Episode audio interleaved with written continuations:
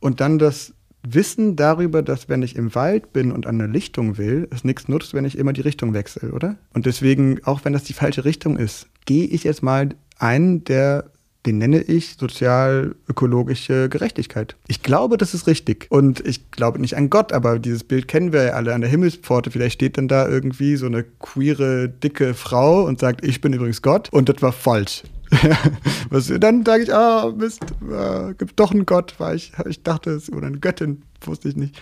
Aber das ist sozusagen meine, meine Art, daran zu gehen. Ich weiß es nicht, aber es bringt jetzt auch nichts da irgendwie, ich gehe mal in die Richtung. Und wenn ich korrigiert werden sollte und überzeugt bin, dann ändere ich halt auch die Richtung. Aber erstmal tue ich so gut ich kann.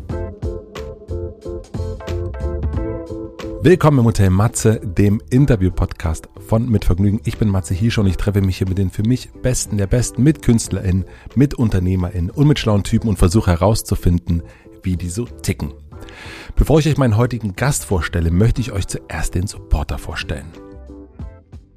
Mein heutiger Supporter ist Mini. Unter dem Motto Big Love, we are all different, but we are pretty good together. Also, wir sind alle unterschiedlich, aber ziemlich gut zusammen, feiert Mini die Offenheit für Unterschiede, die uns und unsere Gesellschaft ausmachen. Sinnbillig dafür stehen die neuen Mini-Modelle mit ihren unverkennbaren Mini-Charakteren und dem Go-Kart-Feeling. Der neue Mini-3-Türer, Mini-5-Türer, das Mini-Cabrio und der vollelektrische Mini wurden in ihren einzigartigen Charakterzügen nochmal deutlich geschärft im ikonischen Design und durch zahlreiche zusätzliche Features in der Außen- und Innenausstattung. Mehr Informationen zu den neuen Mini-Modellen gibt es auf mini.de und hoffentlich bald wieder bei einer Probefahrt bei einem von 195 Mini-Partnern in Deutschland. Vielen Dank an Mini für den Support.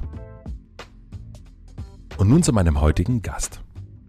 Mein heutiger Gast ist Jean Peters. Jean Peters ist Aktionskünstler und investigativer Journalist. Sein Fokus liegt auf medialen Strategien zur Stärkung sozialer und ökologischer Gerechtigkeit. Er ist Mitgründer des PEN-Kollektivs. Das Kollektiv will, so sagt es mal die Zeit, das Vorzimmer der Macht stürmen und macht das immer wieder mit aufsehenserregenden Aktionen. So hat sich Jean zum Beispiel als Clown verkleidet und Beatrix von Storch mit einer Torte beworfen. Das nannte sich dann totaler Krieg. Dadurch habe ich zum ersten Mal vom Kollektiv gehört, Jean hat Shay geprankt, sich als Google-Mitarbeiter ausgegeben und auf der Republika über neueste Überwachungstools gesprochen und apropos Überwachung, mit einem fiktiven Ausstiegsprogramm für Geheimdienstmitarbeiterinnen hat er, zusammen mit seinem Kollektiv natürlich, vielleicht dazu beigetragen, dass GeheimdienstmitarbeiterInnen aussteigen. Dazu sprechen wir ausführlich im Podcast. Jean arbeitet unter anderem auch für das Neo-Magazin Royal und für das Recherchezentrum Korrektiv. Zusammen mit Peng hat er den Aachener Friedenspreis verliehen bekommen und gerade ist sein erstes Buch Wenn die Hoffnung stirbt, geht's trotzdem weiter. Erschienen dort berichtet er von seinen mutigen Aktionen aus dem subversiven Widerstand. Wir sprechen über sein Verständnis von Macht und was passiert, wenn die Polizei die Wohnung durchsuchen will. Das ist mehrmals passiert. Warum hat er keine Angst, sich mit den Geheimdiensten, Lobbyisten, Shell, Google, der Waffenindustrie, AfD und so weiter anzulegen? Und wie gelingt es ihm bei all den Sachen, die gerade in der Welt schieflaufen, eben nicht die Hoffnung zu verlieren? Trotz der ernsten Themen ist es immer heiter mit Jean und so auch hier. Ich wünsche euch viel Vergnügen im Hotel Matze mit Jean Peters. Du hast eine WG-Party gegeben, das war vor ziemlich genau einem Jahr. Es war die mit die letzte Party, auf der ich war. Mhm.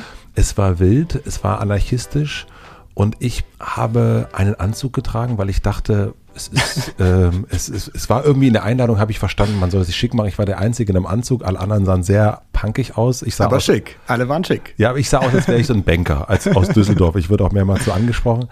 Aber das Erste, was mir aufgefallen ist, war an eurer Tür, war ein Zettel, was man machen soll, wenn eine Wohnungsdurchsuchung ansteht. Mhm. Und da bin ich natürlich neugierig geworden, habe ich das erstmal in Ruhe durchgelesen und dachte, okay, also diesen Fall, wann kommt es denn zu so einem Fall, dass jemand anklopft und sagt, Wohnungsdurchsuchung? Mhm. Ich hatte drei Fälle. Du hattest drei Fälle? Es waren immer politische Hausdurchsuchungen. Das eine Mal. Was heißt politischer Ausdruck? Poli aus dem Politi also ich verorte, dass, äh, dass das Strafrecht angewandt wurde aufgrund meines politischen Handels. Ja. Ähm, das äh, erste Mal, da war ich in, äh, das war so eine, so eine kleine dumme Jungenaktion, würde ich sagen. Wie lange ist das her? Über zehn Jahre oder was? Da kam die Polizei bei mir vorbei, während ich in Gewahrsam saß. Da hatten wir ähm, vermeintlich, muss ich sagen, weil wir wurden freigesprochen, wurden wir beobachtet, wie wir angeblich an Autos kappen, diesen kleinen äh, Plastikkappen rumspielen und die Luft rauslassen. Das waren bei dicken SUVs. Wir haben, äh, also die Geschichte geht so, es war aus Frankreich rübergeschwappt dass man da vorne und hinten, ohne das Auto kaputt zu machen, so ein kleines Kieselsteinchen in die Radkappe reintut, wieder zuschraubt und dann die Luft rausgeht und ein kleines Zettelchen vorne dran macht an die Windschutzscheibe Vorsicht, die Auto ist platt, denken Sie mal nach, Klimawandel und so weiter. Mhm. Und vielleicht könnt ihr auch mit dem Fahrrad zur ja. Arbeit fahren. Ja? Das passierte dann irgendwie an über 1000 Autos in einer Nacht in Berlin. Und da liefen wir so durch Charlottenburg und plötzlich kommt die Polizei und casht uns ein und am nächsten Morgen Hausdurchsuchung. Wir waren über Nacht dann in Gewahrsam und wurden wieder rausgelassen. Der Staatsschutz hat ermittelt. Und das war zu einer Zeit, da haben die gerade so eine terroristische Gruppe gesucht und dachten, endlich haben wir mal welche. Und haben aber gemerkt, wir sind irgendwie so liebe Jungs, die irgendwie da so rumgestreunert sind. Und äh, da konnte man uns hinterher nichts nach. Es war ein sehr lustiges Gerichtsverfahren. Zehn Aktenordner über uns, Webseiten ausgedruckt, alles. Und dann waren da der Staatsschutz vor, vor Gericht und es war so Lorioesk, weil er sagte, was für ein Zichten ist das denn, äh, lieber Herr vom Staatsschutz? Machen Sie doch mal vor. dann hat der, der Staatsschutz pf, pf gemacht und so. Und was für eine Nummer hat denn Ihr Beweisstück Steinchen 503b? Der Kollege sagte, das war Steinchen 503 C. Naja, ich weiß nicht, was der Kollege und ich war, ah, okay, ungültig und so. Es war also ein sehr, nette, sehr, sehr netter Prozess, aber am Ende, genau, gab es da erste Hausdurchsuchung, zweite Hausdurchsuchung. Das war nach der Torte auf Beatrix von Storch. Mhm. Ähm, Die du geworfen hast als Clown. Genau. Und dann hat Beatrix von Storch meinen Namen, kompletten Namen veröffentlicht und. Dein äh, kompletter Name ist nicht Jean Peters? Werde ich jetzt hier nicht sagen, mhm. aber es wurde auf jeden Fall, es wurde auch nicht mit meinem echten Namen lustigerweise bei der Polizei angerufen, sondern die sagten äh, Paul von Ribbeck, egal, die haben die Adresse gegeben und so. Und dann kam der Staatsschutz an bei meiner WG, klingelte und wir hatten gerade unsere Hausnummer geändert. Also warum auch immer. Klingelten, sagten, ist das die so und so Straße 9? Meine Mitbewohnerin macht auf, voll montierte Polizei mit Rambock steht da vor ihr und sagt, nee, hier ist so und so Straße 8. Bumm, Tür wieder zu, mich angerufen. Jean, die Polizei ist ja, geht's dir gut? Ist alles in Ordnung? Und dann habe ich gesagt, doch, ich, alles in Ordnung, gib mir die mal. Und dann ist wieder rausgegangen, hat mir das Telefon gegeben. Ich meinte, naja, ich habe halt gerade was gegen Nazis gemacht, deswegen ist es wahrscheinlich ein Swatting. Und das Swatting kommt aus dem Amerikanischen. Da ruft man an, im Namen der anderen Person, das ist aus dem Gamer-Milieu. Ja und sagt, ich habe meine Freundin umgebracht. Ich bin der Jean oder Paul oder wer auch immer und ich habe meine Freundin umgebracht und ich bin auf der Flucht. Und dann muss die Polizei handeln. Ja, die kann dann nicht sagen, ach, das ist bestimmt ein Prank oder der war doch gerade in den Medien oder so, sondern die muss dann zu Hause vorbeigehen und die waren dann auch ganz aufgeregt, als ich am Telefon war. Ich meinte, nein, nein, das geht mir gut und ich, nichts passiert. Und so, ja, oh, da muss ich schnell den Zug anhalten, der gerade in ihrer Heimatstadt äh, kontrolliert wird, weil die haben ja gesagt, sie fahren jetzt in ihre Heimatstadt. Nein. Also die haben am ba den Bahnhof irgendwie da interveniert bei mir zu Hause und dann mussten die noch kurz reingehen, wirklich gucken, ob da keine Leiche ist fürs Protokoll. Ach, wirklich? Ja, ja, ja, natürlich. Also wenn ich wahnsinnig wäre, dann könnte es ja sein, dass ich schizophren hin und her schwappe ja. und sage, äh, ich hab's gemacht, ich hab's nicht gemacht sind dann ganz schüchtern rein und wieder raus und dann war wieder gut, ja. Und das dritte? Das dritte Mal, da haben die mir äh, unterstellt, ich würde im Darknet Drogen kaufen. Und das war, da waren wir gerade super aktiv, Peng-Aktionen machen. Und plötzlich kam da so eine Hausdurchsuchung. Und da war ich auch nicht zu Hause. Und da haben meine MitbewohnerInnen auch super, super reagiert. Also die haben dann gesagt, okay, da ist sein Zimmer und die anderen Zimmer dürft ihr nicht. Und waren einfach gut vorbereitet. Und äh, haben die Anwältin angerufen. Genau, da steht nämlich auf dem Zettel drauf, da steht drauf, welchen An dass man den Anwalt anrufen soll und so weiter und so ja, fort. Ja. Und, da, und haben den total auf die Finger geguckt, haben keine Aussagen gemacht, die sie nicht machen mussten. Und eine Polizistin in der Küche, als sie da rumsaß und, und Objekte sammelte und Festplatten, die nehmen halt alle Festplatten mit, ne? Ähm, und Computer und so. Und sagte, ja, ja, der, äh, warum sind wir hier, ist äh, wegen äh, BTM, Drogen, Darknet-Zeugs. Aber der Kerl, der hat ja so YouTube-Videos und der ist ja politischer Aktivist, ne? Und äh, damit war halt klar, die wussten, wer ich bin. Die haben da nicht zufällig gesagt, dass bei mir angeblich Drogen seien und so, haben auch nichts gefunden. Also kann man nicht nachweisen, aber ich äh, vermute mal, das war einfach ein bisschen aufscheuchen und sagen, guck mal, wir können auch jederzeit vorbeikommen. Was glaubst du, wer scheucht dann auf in so einem Moment? Also ist es dann der Staat? Kann ich dir nicht sagen. Ich will da nicht mutmaßen, weil das irgendwie so ein bisschen vielleicht ja falsche Theorien in den Raum werfen würde. Ich weiß, dass bei der Klingelstreich-Aktion, als wir da, wir hatten uns ausgegeben, als während der Pandemie, ja, hat ich überlegt, was kann man jetzt noch machen an Aktionen? Du kannst ja kaum was machen. Wir sind dann als Bundesamt für Krisenschutz und Wirtschaftshilfe aufgetreten, weil ich dachte, wir müssen jetzt mehr Fragen stellen. Also das war nicht so die, der Zeitpunkt, wo ich sagen wollte, da geht's lang und das müssen wir machen und jetzt das. Und alle waren ja am Anfang der Pandemie so ein bisschen ja, verunsichert, was ist jetzt richtig, was falsch, alle Koordinaten drehen sich einmal wild. Und dann haben wir gesagt, wir sind jetzt das Bundesamt für Krisenschutz und Wirtschaftshilfe, haben eine Webseite gelauncht und haben Termine gemacht mit den verschiedenen äh, Unternehmen, DAX-Konzerne und auch nicht DAX-Konzerne, also Flughafen Hamburg oder Westfleisch ist eine Genossenschaft, die acht Millionen Schweine im Jahr schlachtet, glaube ich. Aber auch RWE oder, oder Vonovia, also Energiekonzern, Wohnungsbau und so. Und haben Termin mit denen gemacht und die dachten natürlich, die kriegen jetzt richtig fett Corona-Hilfen. Ne? Weil der, so. der, der, freie Markt äh, lebt ja eigentlich von, von Subventionen. Da äh, hatten wir sofort einen Termin, also innerhalb von Stunden teilweise, mit der Mail, mit der Antwort vom CEO aus dem Urlaub. Mhm der, also ne, kam Autoresponder, er ist gerade im Urlaub und dann sofort, aber ja, klar, kein Problem, Termin, dies, das. Und da haben wir dann mit denen telefoniert und die ausgefragt, äh, ob die, also haben so Fragebogen, Anführungsstrichen, mit den Szenarien durchgeplant, wollten ein bisschen Feedback aus der Wirtschaft und haben uns da rangetastet und dann immer mehr auch geguckt, naja, ähm, wie sieht es denn aus mit Vergesellschaftung? Also wenn wir jetzt schrumpfendes Wachstum haben, die Rezession kommt, Klimawandel und so, wir können ja nicht unendlich wachsen. Deswegen ist einer der Szenarien, die wir als verantwortliche Bundesregierung natürlich machen müssen, ist auch über schrumpfendes Wachstum nachzudenken. Mhm. Und vielleicht auch über Vergesellschaftung. Ne? Haben Sie mal drüber nachgedacht, das zu einer Genossenschaft umzubauen? Wir könnten Ihnen da Hilfe leisten. Und die waren wütend. Also teilweise waren die CEOs wütend, aber auch perplex, entschuldigend, suchend. Und der Mittelbau war richtig offen, super pragmatisch. Also wenn du nicht mit dem obersten Chef der eine, wie heißt ein MTU, glaube ich, so ein DAX-Konzern, der, der auch die Waffenindustrie und so Turbinen baut für den Flugzeugbau und so. Der meinte, ja, wir können schon auch Züge bauen, eigentlich kein Problem. Und dann, ach, aber der Markt ist doch eigentlich belegt, oder? Also wie können wir das? Also die waren so ganz mit pragmatisch. uns pragmatisch. Ja? Mhm. Geben Sie uns Zielvorgaben, meinte auch Westfleisch. Wir können auch Erbsen in die Maschinen schmeißen. Mhm. Wir brauchen Zielvorgaben von der Politik. Das war eindeutig. Aber ganz oben, also äh, der der wie heißt denn der Chef von RWE und äh, von Vonovia, die haben so, so Machtrhetorik benutzt. Ne? Ich war gestern mit dem Außenminister von Frankreich essen und der hat mir gesagt, das ist eine ganz gute Idee, also so platt, dumm. Mhm.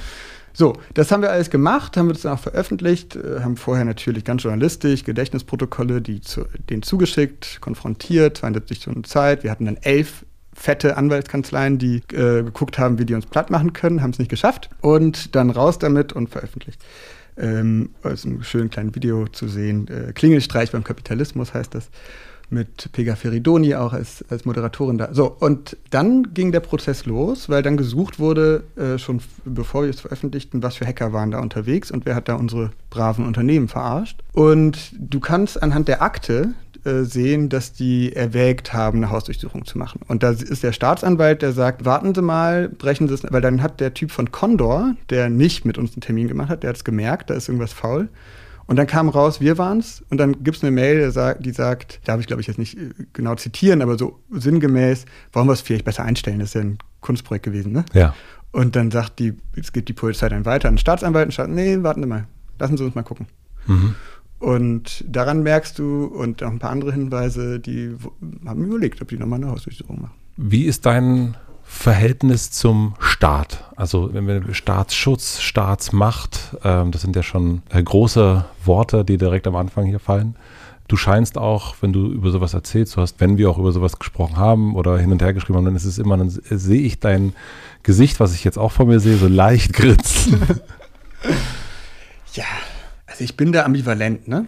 Wir leben in Deutschland ja in einem Staat, der uns äh, äh, oder der mir, muss ich sagen, als weißer Mann mit äh, einer Bildung, also Bildungsbürgerschicht, sehr viele Zugänge bietet. Und wenn ich, mein Mitbewohner äh, hatte keinen deutschen Pass, war illegal in Deutschland, ehemaliger Mitbewohner, muss ich sagen, ähm, und dem hat der Staat überhaupt keinen Zugang gegeben die Idee von Nationalstaatlichkeit, die dann bestimmten Menschen Privilegien gibt und anderen nicht, aus so einer Lotterie des Zufalls, wo du geboren bist, äh, finde ich erstmal kein so tolles Konzept. Also ich finde, alle Leute sollten hier wählen dürfen, die hier mhm. wohnen. Und das sind ja acht Millionen Menschen, glaube ich, ne, die hier ja. wohnen, Steuern zahlen und nicht wählen dürfen. Also die Idee von Staatlichkeit sehe ich super kritisch und ich bin mir aber bewusst über die Privilegien, die ich habe. Und deswegen versuche ich in diesem Rahmen ähm, indem wir zum Beispiel bei der Kampagne Deutschland geht klauen, wo wir ganz dezidiert gesagt haben, wir brauchen ein Gesetz, da richte ich mich ja an den Staat, möchte irgendwie eigentlich was Rechtsstaatliches in die Gänge kriegen, rufen wir zum Diebstahl auf ja. in den Supermärkten und sagen, das, was ihr da nicht bezahlt, könnt ihr über unsere Web-App-Plattform ganz gemütlich an die Gewerkschaften im globalen Süden bezahlen. Also Weinbauer, Gewerkschaft oder, oder Tomatengewerkschaft in Italien und so weiter. Also so eine kleine globale Robin Hood-Aktion, ähm, womit wir eigentlich das, den Staat mit den Füßen treten, damit er in die Gänge kommt. Ja. Und in dieser Ambivalenz stecke ich, ja. Also der, für mich hat er viel Gutes, aber insgesamt, glaube ich, kann man auch mit, ja, eigentlich mit anarchistischen Räte-Demokratie-Konzepten vielleicht auch mal ein bisschen experimentieren. Äh, wir haben ja schon geklärt, dass wir uns kennen, aber stellen wir uns einmal vor, wir kennen uns noch nicht und wir würden uns kennenlernen. Ich frage immer sozusagen diese, äh, stell dir vor, wir lernen uns an der Hotelbar kennen, irgendwo, ähm, wo immer du möchtest. Und ich frage dich, was du eigentlich so machst. Was antwortest du in solchen Momenten? Hm, also wenn du wirklich irgendwer bist und ich weiß ja nicht, wie viel du dich auskennst mit Medien, mhm. dann sage ich vielleicht erstmal irgendwas mit Medien. Und wenn du genauer nachfragst, ähm, dann würde ich sagen, dass ich als Autor arbeite, dass ich Aktionskunst mache, vielleicht taktische Medienarbeit und dann, was ich gerne gerade mag, ist äh, investigative Intervention. Das heißt, wir recherchieren ganz viel zu einem bestimmten Thema und überlegen uns Interventionsstrategien, also kurze Momente der Aufmerksamkeit, wo man dahin geht, wo so die Macht vielleicht ein bisschen verkrustet ist und irgendwas in die falsche Richtung läuft und da mal ein bisschen Luft reinzugeben. Ja, und zu sagen, komm, wir sprengen das mal auf und lassen die Leute vor ihren eigenen Werten stolpern am besten. Wie, wie nennst du es? Investi Investigative Intervention. Investigative Intervention. Ich mag es nur wegen der Alliteration. Das hast du dir selber ausgedacht, oder? ja. da würde der Typ in der Bar, also ich würde dann auf jeden Fall auch so, okay, ähm, welche Lieblingsband hast du? ja, ich sag ja, wenn, ich weiß ja nicht, wie viel du dich auskennst, aber wenn du, wenn du dich mit Medien auskennen würdest, dann ja. würden wir darüber reden. Ja. Sonst würde ich sagen, irgendwie was mit Kampagnen und Kunst. Ja, so.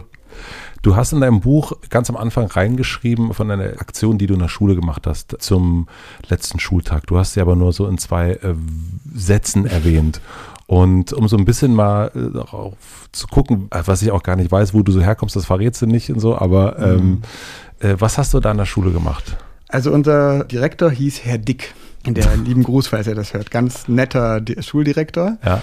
Und äh, da machst du ja so ein, so ein Motto immer. Zu, also bei uns so an der Schule war das der letzte Schultag, macht man ein Motto und äh, dann barrikadierst, also die anderen vor uns, die Jahrgänge haben die Schule zubarrikadiert ja. und haben dann irgendwas gemacht. Dann wurden eins für eins reingelassen und die wurden dann irgendwie, weiß ich nicht, mit Wasserspritzpistolen bespritzt und hahaha. War das eine ganz normale Schule? Staatlich? Ja, eigentlich schon. Ja. War, also für, für uns war das normal. Das, es war immer irgendwas los und Unterricht ist ausgefallen. Ja. Und der Direktor hat gesagt, ähm, ja, aber bei uns diesmal nicht. Der war, glaube ich, gerade neuer Direktor wir haben die ersten zwei Stunden Schulunterricht, sonst bleiben die ja eh zu Hause. Ja. Und wir haben dann das Motto äh, Ende der Diktatur genannt mhm. und gesagt, äh, so, und der war, alle waren überzeugt, die machen das jetzt trotzdem und so. Wir haben stattdessen aber ihn dann mit einem dicken Wagen zu Hause abgeholt, mit Shampoos und so, mit einem roten Teppich ihn äh, ins äh, Lehrerzimmer gebracht und die ganze Schule mit so, mit so Porträts von ihm aufgehangen, wie bei einer Diktatur eben. und Security war uns als Security verkleidet.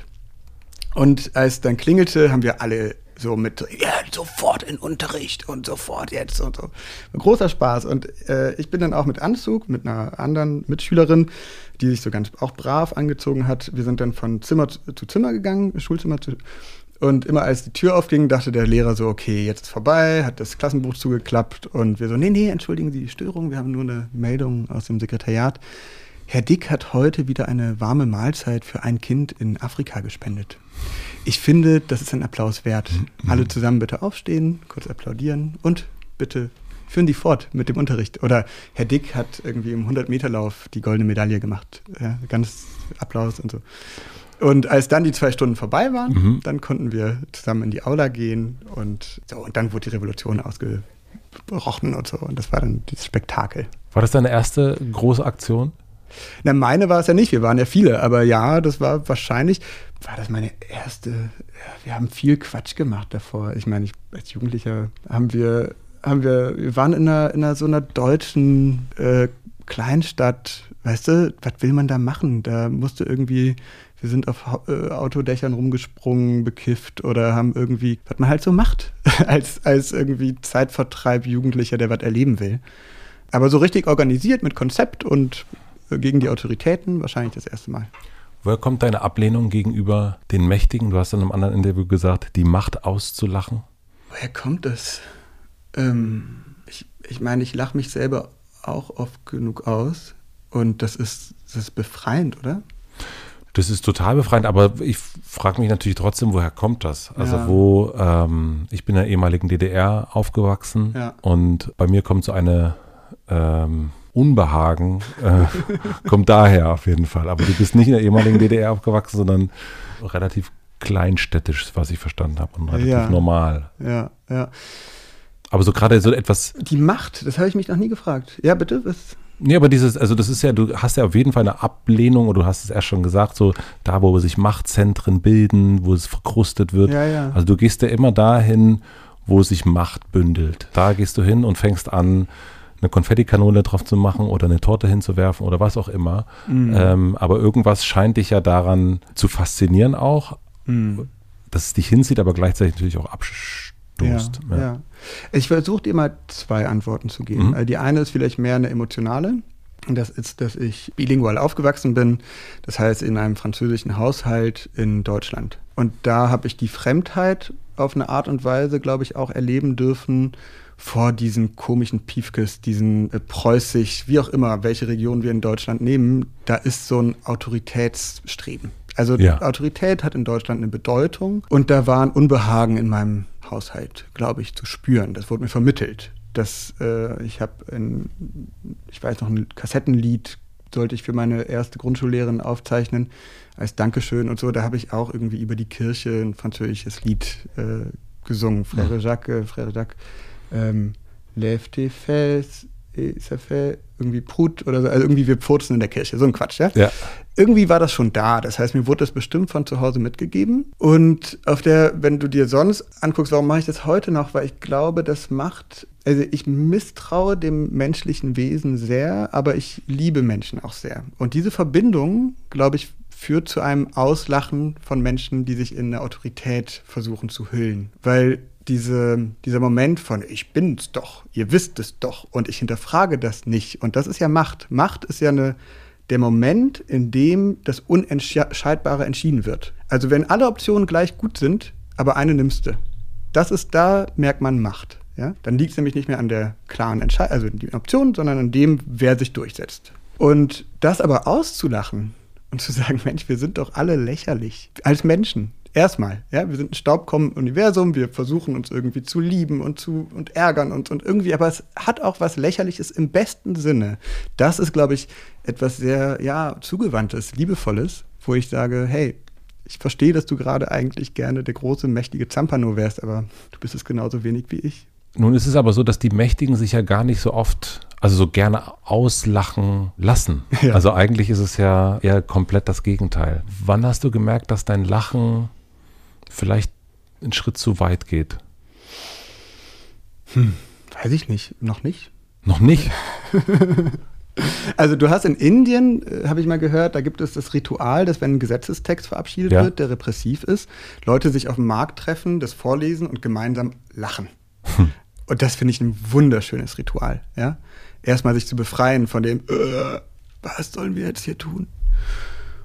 Und äh, ja, ich habe vielleicht in, in äh, zwischenmenschlichen Situationen, also ich habe gemerkt, dass, dass wenn ich manchmal doch ein bisschen so zu, zu, ich sag mal, dieses Bild vom Faun, oder? Den Faun kennst du, dieser, der, der mit den kleinen Hörnern und der, der Flöte. Mhm.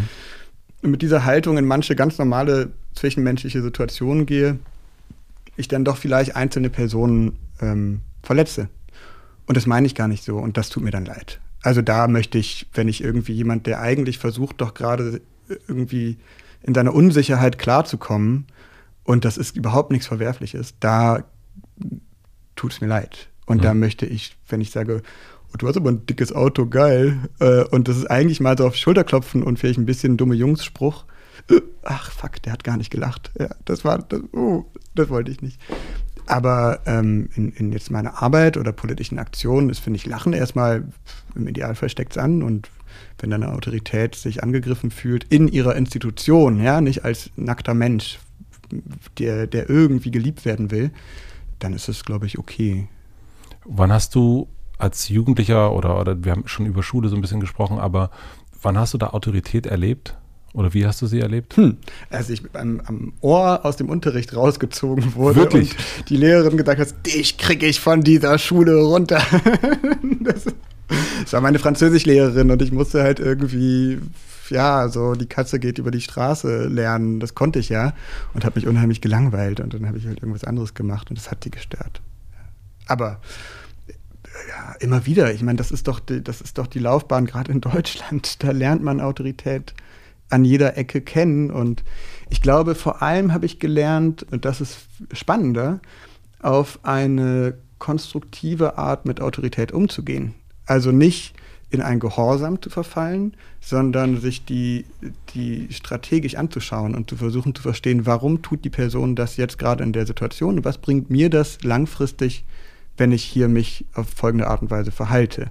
Das heißt, und das kennst du aus der DDR bestimmt sehr gut, oder? Dass man weiß, okay, es bringt hier gerade nichts, ähm, wenn ich mich aufbäume, außer dass sich irgendwie die Fopo vor der Tür steht. Ich war noch zu jung. Ja, aber, aber von ja. deinen Eltern mhm. oder so, mhm. ja. Äh, das Punkrock-Konzert kann ich vielleicht besuchen, aber vielleicht nicht veranstalten. Ja. das ist so, mhm. ja, also und äh, da ist immer gut abzuwägen. Und das ist auch, da sind wir auch mit unseren Aktionen mal in Fettnäpfchen, weil mehr als Fettnäpfchen haben wir auch, sind wir mal gescheitert, ja, weil wir das uns nicht gut genug überlegt haben. Ah, shit, wann ist die Autorität dann doch vielleicht zu repressiv, zu mächtig und. Was glaubst du, woran das liegt, dass die einen eher deinen Weg gehen ähm, und zu sagen, ich stelle mich da dagegen, ich laufe nicht sozusagen auf dem Fließband mhm. des Lebens mit oder das, das andere? Mhm. Also es gibt ja irgendwann, glaube ich, schon so einen so Moment, wo sich Weichen stellen.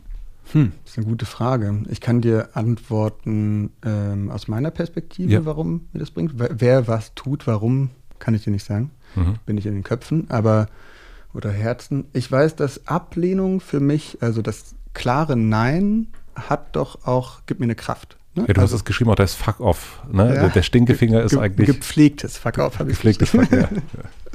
ähm, also, ich glaube, die Bewegung, dass wenn du dich abstützt an der, an der Wand, ja, dann bist, hast du einen Halt. Ja. Wenn du dich ablehnst an der Schulter, gibt dir das auch Kraft. Ja? ja. Und dieses Bild hilft mir zu merken, ich habe mich teilweise abgelehnt an, an auch Menschen, die irgendwann nicht mehr da waren zum Ablehnen. Da ist mir ganz viel Halt weggekommen. Ja? Und ich dachte, uah, ich, ich schluder hier gerade. Und das ist natürlich nicht das Einzige, was man tun sollte, weil nur abzulehnen, da kommst du auch nicht weiter. Aber erstmal zu merken, ey, da tut's weh und das will, will ich nicht. Und ich weiß gar nicht genau, wohin ich will. Aber das lehne ich erstmal ab. Das gibt dir noch, und wenn du da auch noch Zugang zu deiner Wut bekommst und zu deinem, zu, ja, vielleicht irgendwie eine Form von Zorn und von, das gibt dir Kraft, ja, und das will ich, das, das ist der andere Weg, äh, erstmal ein Unbehagen zu haben und dann ins nächste Yoga-Studio zu gehen und äh, ganz viel zu meditieren, Therapie zu machen, das ist auch wertvoll und das ist, bringt sehr viel Klarheit, glaube ich, oft. Aber es, äh, ich möchte auch dazu äh, aufrufen oder, oder äh, nahelegen, dass wir uns auch in Strukturen bewegen und manchmal die sozialen Kämpfe auch wichtig sind zu spüren und da eventuell sich gegen, gegen zu bäumen, aufzubäumen und zu eben abzustoßen. Und diese Wut eher zu nutzen. Diese Wut zu nutzen und zu kanalisieren, ja. Also ich habe ziemlich bewusst äh, in meinem Leben zum Beispiel gemerkt, dass ich gerne extreme Situationen habe. Also habe ich ja gesagt, als Jugendlicher habe ich viel Quatsch gemacht. Ja? ja. Und da kannst du jetzt sagen, so, jetzt gehe ich Bungee-Jumping machen oder so. Und ich habe gemerkt, ich gehe aber vielleicht auch manchmal Freundinnen äh, auf, die, auf den Keks, wenn ich irgendwie immer so ein sowas mache. Ja. Und das ist ja auch Raum einnehmen, das ist grenzüberschreitend, das ist unangenehm. Und als ich das gemerkt habe im Aufwachsen, dass ich da hier und da vielleicht anstoße und das doof ist, dass ich das kanalisiert habe in politische Arbeit und versucht habe, dieses, diese, ich nenne mal jetzt Adrenalinmomente oder was, in Momenten zu realisieren, die gemeinnützig sind im Idealfall. Das klingt jetzt sehr groß, aber ich meine es konkret. Ich habe bei Greenpeace dann mal eine Aktion gemacht oder ich habe eben äh, die Sachen der Schule gemacht oder so. Und da habe ich gemerkt, ey, das funktioniert, da kriege ich diese Energie her und es gefällt und es ist gut. Ja. Ist aber nicht nur eine Energie herkriegen, sondern es ist ja auch eine Energie, die in dir drin ist. Also gerade wenn es um Wut geht. Ähm, ich als Vater weiß das natürlich, das ist so, wenn, wenn Kinder wütend im Supermarkt sind, dann versuchen Eltern das eigentlich immer so zu unterdrücken. Und äh, man will so bitte nicht wütend sein und alles soll immer gechillt sein. Und da fängt es so nicht an mit Yoga, aber äh, kurz davor. Ja. Und ich habe auch erst lernen müssen, dass Wut etwas ist, was auch raus muss. Also so, also auch raus darf. Und das ist nicht etwas, was, was man auf keinen Fall unterdrücken sollte. Und das Mhm. ist eigentlich in unserer Gesellschaft, wird das ja eher, finde ich zumindest, eher runtergedrückt. Ja. Ähm, das ist dir offensichtlich gelungen, dass das bei dir nicht passiert, oder? Mit Sicherheit nicht immer. Mhm. Also ich Aber unterdrücke so- meine Wut viel zu oft. Viel, Ah, okay. viel zu oft. Ja, glaube ich schon. Aber dass sag du so früh, dass du so früh angefangen hast, zu wissen, okay, das ist eine Wut oder hier kriege ich eine Energie her und so nutze ich die. Mhm. Also das finde ich, finde ich schon, das ist etwas, was bei mir eher später gekommen Was machst du denn mit deinem Kind im Supermarkt, wenn es wütend ist und schreit? Ich gehe nicht mehr mit ihnen in den Supermarkt. Wenn das passieren sollte. ähm, nee, ich, äh, ich spiegele das. Du schreist das Kind an. Nein, nein, ich spiegel das und sage, jetzt bist du wütend. Oder also ich versuche, ich habe lange keine Sprache gehabt für meine Gefühle und ich versuche meinem Sohn eine Sprache zu geben, für was er fühlt, damit er weiß, was ist denn das jetzt? Also blöd ist ja eigentlich immer dann, finde ich, wenn ich nicht weiß, was eigentlich mit mir los ist. Und wenn ich weiß, Mhm. ah, jetzt bin ich glücklich oder jetzt bin ich wütend oder jetzt bin ich Mhm. traurig, dass ich das einordnen weiß. Und das muss ja gar nicht immer unbedingt einen Grund haben, sondern das ist ja manchmal einfach da. Manchmal Mhm. vielleicht ist es ja eine Wut von letzter Woche oder von vor 35 Jahren, aber okay, jetzt bin ich gerade wütend. Okay, gut. Mhm. Äh, jetzt habe ich das erstmal. Das muss ich aber nicht unterdrücken, sondern ähm, ich weiß Ja. erstmal, was es ist. Erstmal erstmal benennen können, akzeptieren können.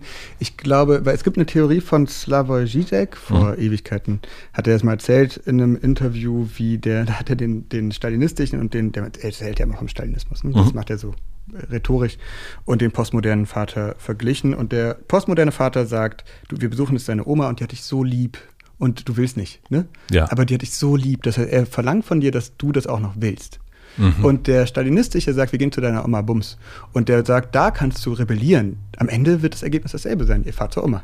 Aber da kannst du sagen, nein, ich will nicht. Und da hat das, er meinte, das sei besser. Ich weiß nicht. Ich habe keine Ahnung, wie man das am besten macht. Es gibt Ja. wahrscheinlich nicht die perfekte Lösung. Aber ich stelle mir vor, so ein Papa, der, ich bin wütend, ich will eine Änderung. Und der sagt, so, jetzt bist du wütend.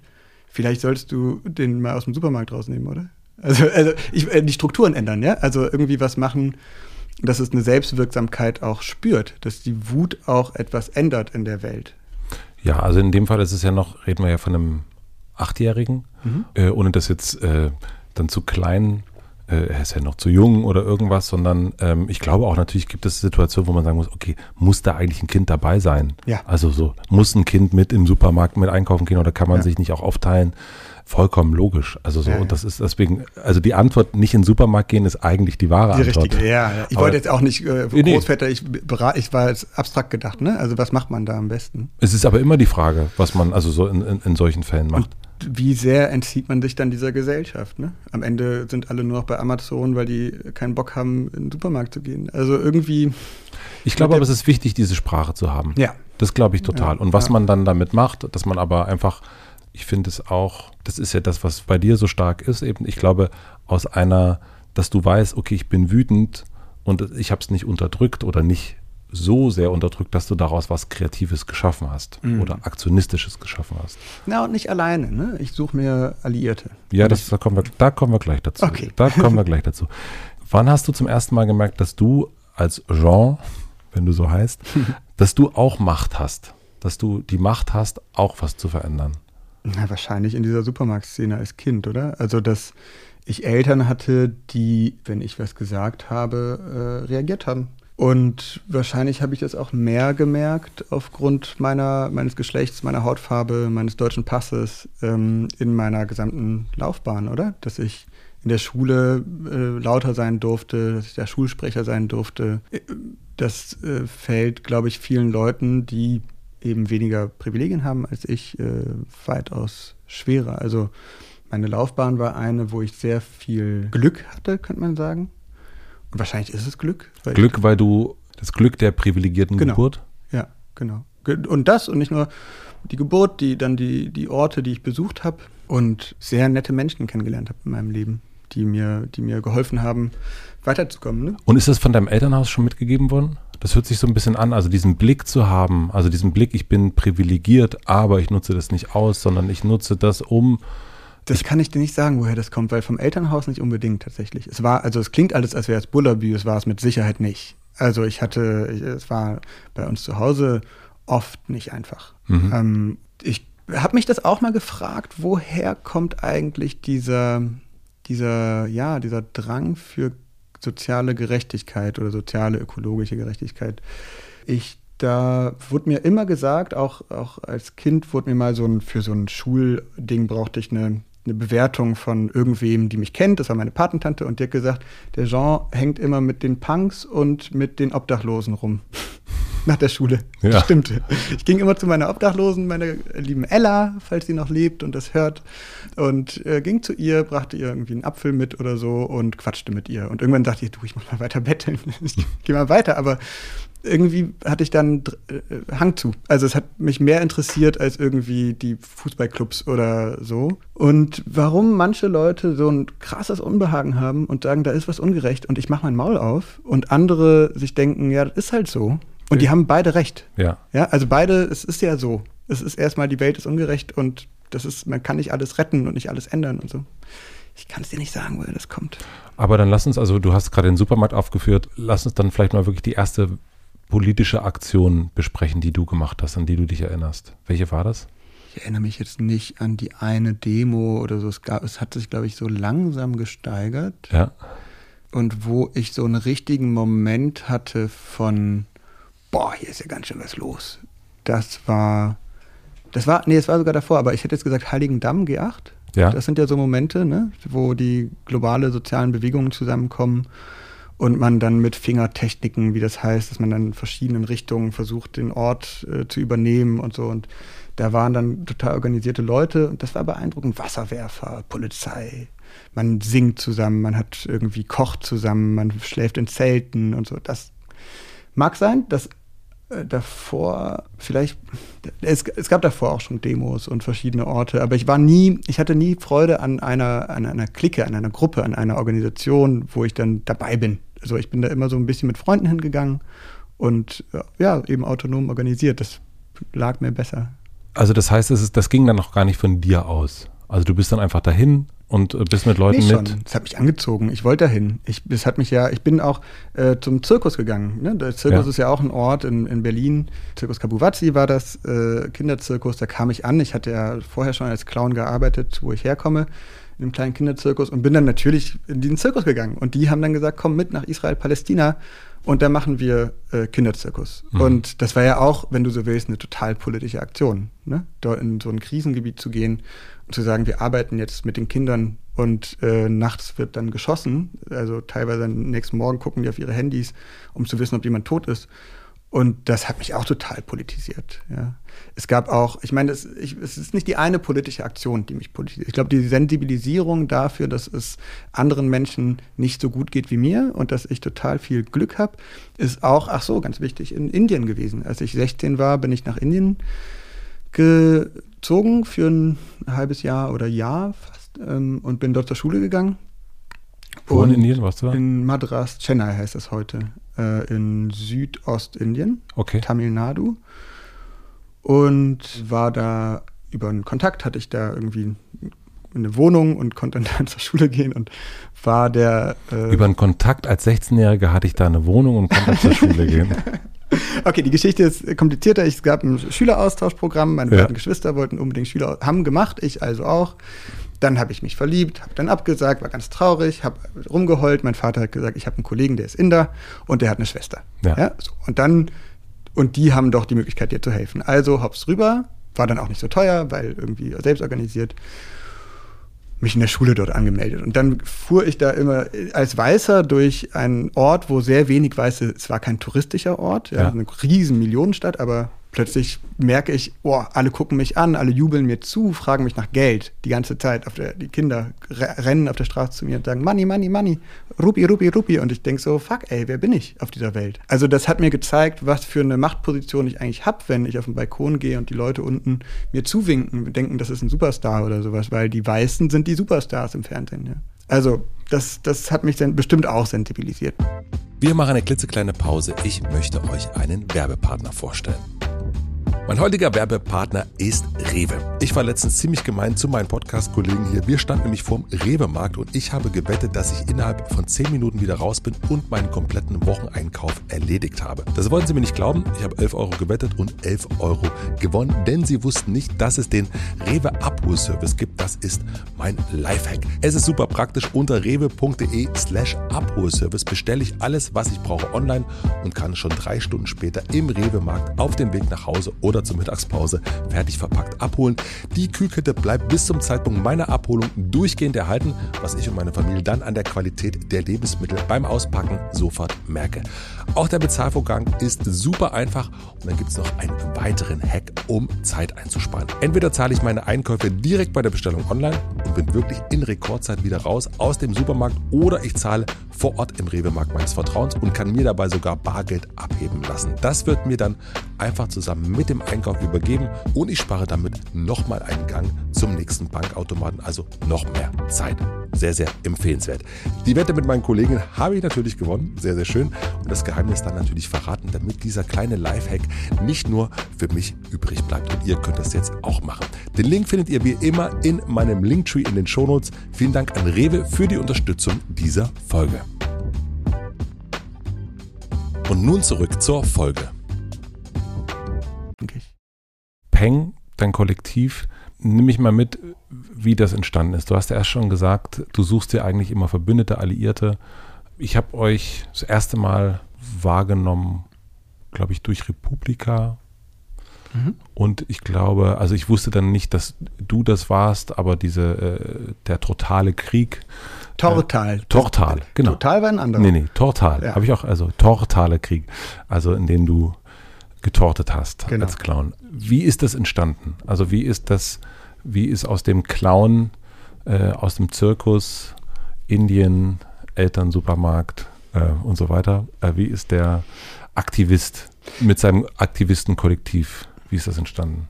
Ja, ich, äh, das, ich meine, du sagst es gerade, es kommt alles zusammen. Ne? Ich habe äh, Bühnen-Performance-Arbeit gemacht. Ich habe dann irgendwann Politik studiert. Ja. Ähm, In London und in, in, wo, in, in Berlin? Otto, Otto Suhr Institut in Berlin, genau. Ja.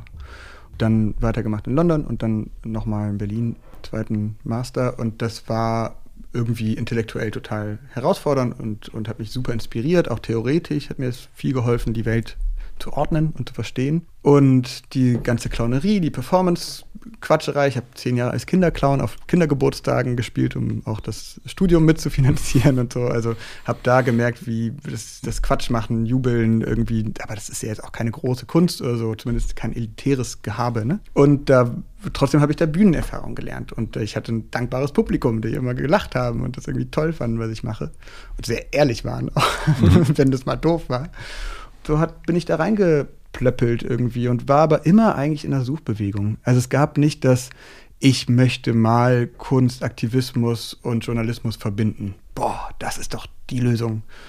Sondern es war eigentlich, ja, eben diese Ausweich, diese Ablehnbewegung, die gesagt hat, also das möchte ich nicht. Ich möchte nicht, das Studium, was ich hatte, war so ein relativ elitäres, wo ich am Ende in der UN oder NGOs oder so hätte arbeiten können, am Schreibtisch mit so einem weißen Kragen, White Collar, weißt Mhm. du, White Collar Crime sozusagen.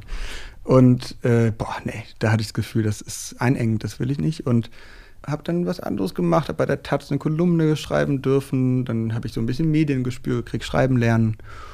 Das war auch durch diese vorher Clownerie, Aktivismusarbeit, ich war nie, ich war nie in einer, also es war wirklich immer so ein nie irgendwo ganz dazugehören. Auch nicht wollen. Und da zieht man dann solche Freaks auch an. Ne? Und dann so andere. Ja, so andere. Ja. Die andere, die auch nicht, die auch nicht wollen. Die, ja. die sich da nicht wohlfühlen in dem, was ihnen angeboten würde. Und auch vielleicht eine, ein Unbehagen haben, eine Wut haben, eine Freakigkeit. Ja, und dann haben wir doch die, klar, du hast nach der ersten Aktion, das war später, aber das war der Dieter Lenzen Fanclub von unserer Uni. Mhm. Den haben wir gegründet. Das war für unseren Präsidenten damals, der hieß so. Und da haben wir so Jubel, ihn angejubelt während seinen Reden und der konnte dann nichts mehr reden, weil wir zu laut waren. Und dann schrieb irgendwann der Spiegel die neue Studentenbewegung und ich merkte, boah, das geht ja ab, das ist ja total einfach und das macht so viel Spaß und das ist so viel, ja, und haben dann die Talenzen.de, die Webseite für ihn gemacht und so. Und Dieses Übertreiben auch. Total, ja. Übertreiben. Ja, das ist ja auch das, ja. was ich an euch super finde und was ich am, am Pen-Kollektiv so spannend finde. Und diese Vermischung aus Ganzen. Ich kann, also ich kenne Aktivismus immer aus einer sehr großen Ernsthaftigkeit oder sehr großen Naivität oder es gibt immer so das eine oder das andere. Es ist der schwarze Block ähm, oder es ist mhm. Fridays for Future. Mhm. Und bei euch ist ja so ein, da kommt der Schlingensief manchmal so ein bisschen mit dazu, da kommt das Theater, da kommt dies und da kommt jenes und diese ganze Vermischung des Ganzen, dass es eben Spaß macht und man nicht genau weiß, wie ist denn das jetzt eigentlich, äh, was ist denn da jetzt eigentlich mhm. richtig oder was ist nicht richtig. Böhmermann, ähm, man geht in so ein System rein. Das fand ich irgendwie. Das ist ein Forschungsprojekt. Ja. Also es ist am Ende kein Ding, sondern es ist ein ständiges Experimentieren und Forschungsprojekt. Deswegen liebe ich den CCC, weil mhm. der da auch. So Computer Club. Genau, ja. weil die da so viel experimentieren, forschen eigentlich. Ich liebe es, an Unis zu arbeiten, da Seminare zu geben mit Studis, die irgendwie nochmal ganz neue Ideen reinbringen. Ich also das immer dieses, was, und was gibt es für, für neue Ideen, wie kann man das benutzen, wie kann man das irgendwie miteinander verbinden auch. Ne? Also eine Drohne zu bauen, um die NSA irgendwie da drüber zu fliegen. Oder mit Technologie einen Bot zu bauen oder so. Und, und dieses, dieses, ja, ähm, verschiedene Expertisen zusammenbringen ähm, die es vorher vielleicht noch nicht gab. Mhm. Das, das finde ich super spannend. Und bist du dann derjenige, der das, also bist du der, ach, wie ist es bei äh, Oceans 11, Oceans 12, da ist es dann immer George Clooney. Also bist du der. Gott, nein. also, dafür fehlt mir das Gel und die, die, äh, auch die, die Großbrüstigkeit. Ach. Äh, Oder lass uns sagen, doch mal vielleicht, also du hast der Hausmeister. Grade, du bist der Hausmeister, ja, das, das, das glaube ich dir nicht mehr. Länger. Also lass uns doch mal, du hast gerade schon die NSA angesprochen kurz und ich fand das ja, das habe ich dir ja schon gesagt, eines der also es, es gibt ein paar Aktionen, die ich super finde. Ich finde natürlich alle super, aber das ist irgendwie, da ging es um einen Geheimdienst. Mhm. Ähm, und es ging um ein Aussteigerprogramm, ein fiktives Aussteigerprogramm für GeheimdienstlerInnen. Sehr gut. und wollen wir das mal so als Beispiel nehmen? Ja. wie ihr arbeitet. Ja, gerne. Äh, weil das ist nah, aber auch so weit weg, dass wir es nicht verstehen. Also ich mhm. zumindest nicht. Mhm. Wie ist es dazu gekommen? Also nehme ich mal mit in dem Moment, ja. ihr sitzt zusammen, du hast es auch in deinem Buch, schreibst du, wenn wir in Aktionsteams neue Ideen entwickeln, schmeißen wir alle unsere Gedanken zusammen, reden kreuz und quer, blödeln rum. Wenn die Augen aufleuchten, hören wir genauer hin. Es gibt drei Formen von Aktionen, die wir machen. Die eine ist spontan, also es gibt eine Gelegenheit. Die andere ist, es kommen Leute auf uns zu und sagen, das müsstet ihr mal machen. Und das interessiert uns und wir denken, das geht. Und das Dritte ist, äh, wir sind da selber so strategisch, aber auch irgendwie persönlich betroffen, wütend irgendwie und merken, da müsste man mal was machen. Und das war in dem Fall so. Da kam schon jemand auf uns zu und sagte, oder die eine aus dem Team, boah, ich bin sauer, dieses scheiß Google, die tun immer so nett, da müssen wir mal was machen. Da haben wir was gemacht und haben wir gemerkt, boah, wir müssten eigentlich auch mal was zu Geheimdiensten machen, oder? Weil, mhm. ey, das geht doch nicht. Die können doch nicht einfach so machen. Und ich bin so wütend und die sind so nicht greifbar. Und, und wir sind nicht vernetzt. Und es gibt nicht wie bei Greenpeace oder so Leute, die das international machen. Boah, lass uns da mal was machen. Und okay, das ist dann einfach so ein, jemand schmeißt es sozusagen in den Raum rein, in den mhm. digitalen Raum und man also so diesen, es gibt, ne, es gibt ja hier das, das BND, man fährt so vorbei und bei euch wäre es dann eher so, ey, da müssen wir mal rein.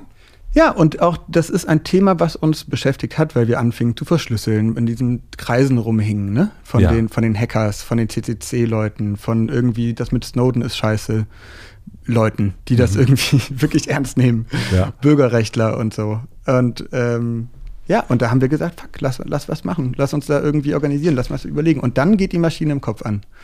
Und dann ist sozusagen der Moment des Obsessivwerdens, oder? Das ist das, was mich äh, am meisten zu Aktionen bringt, dass ich merke, boah, und ich muss da, das war auf dem CCC tatsächlich, sagte eine auf der Bühne, es müsste da zu dem Thema mal eine große Aktion geben. Mhm. Und da habe ich da im Publikum gesessen und gedacht, das bin ich. Das kann ich doch vielleicht machen. Wer weiß. Und dann ging die Maschine hoch und ich dachte da Tag und Nacht drüber nach und redete mit Leuten und recherchierte und überlegte. Und dann habe ich eine Liste angefangen mit meiner Kollegin. Also ich hatte eine, vor allem eine Kollegin, Gloria Spindle heißt die, mit der habe ich da viel gemacht und die kannte sich super aus zu Geheimdiensten, zu Verschlüsselungen und so. Äh, die hat auch in so einem Laden gearbeitet, eine NGO, die das viel machte. Und wir haben dann uns ausgetauscht und überlegt, was könnte man machen. Und wir hatten so viele Ideen gesammelt sind dann auch, weil da der Gedanke dabei war, wir müssten eigentlich uns international vernetzen. Es gibt äh, den Chaos Computer Club und es gibt in Deutschland eine starke äh, Bürgerrechtsbewegung, aber es gibt da kein, kein wie bei, ja, kein Greenpeace, ne? So.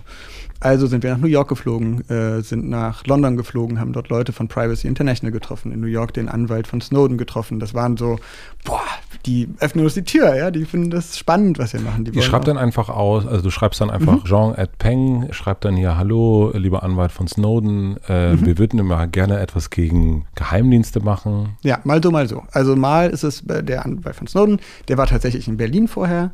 Wir hatten uns da auf so einem Get-Together kennengelernt und ich habe gesagt, ey, ich will Folgendes machen. Mhm. Und das fand er irgendwie cool. Und dann meinte er, das ist auch wie bei den Yes Men. Das ist auch so eine Gruppe aus den USA. Ja. Und ja, so ungefähr. So. Und dann sind wir rüber und haben vorher eine Liste gemacht, wen wir alles treffen wollen, ja. Und da haben wir manche treffen können, manche nicht und äh, haben uns ausgetauscht, Ideen ausgesaugt, sage ich mal, aber eher so, ne, wir wollen was machen, wollt ihr mitmachen und wenn nicht, was für Ideen habt ihr und weiter geht's. Und das ist ein schöner Raum, dieses auf Leute zugehen und sagen, hey, ähm, ich will hier was bewegen und das ärgert dich doch auch. Und ich komme aber mit verrückten Ideen und dann merken die, ey, der Typ hat ja schon einiges gemacht. Der labert nicht nur rum. Ja, das ist, glaube ich, der das hilft total. Aber wenn du mit, mit einer guten Idee kommst, wir wollen Aussteig, Aussteigerverein für GeheimdienstmitarbeiterInnen machen, dann denken die, oh krass, das ist ja eine lustige Idee. Ja, wir, wir, machen, ja, wir machen eine Webseite, wir machen Werbevideo und, und, und. Und dann kam der Produzent von Michael Moore, den äh, kam dann auch über jemanden, den wir in New York kennengelernt haben.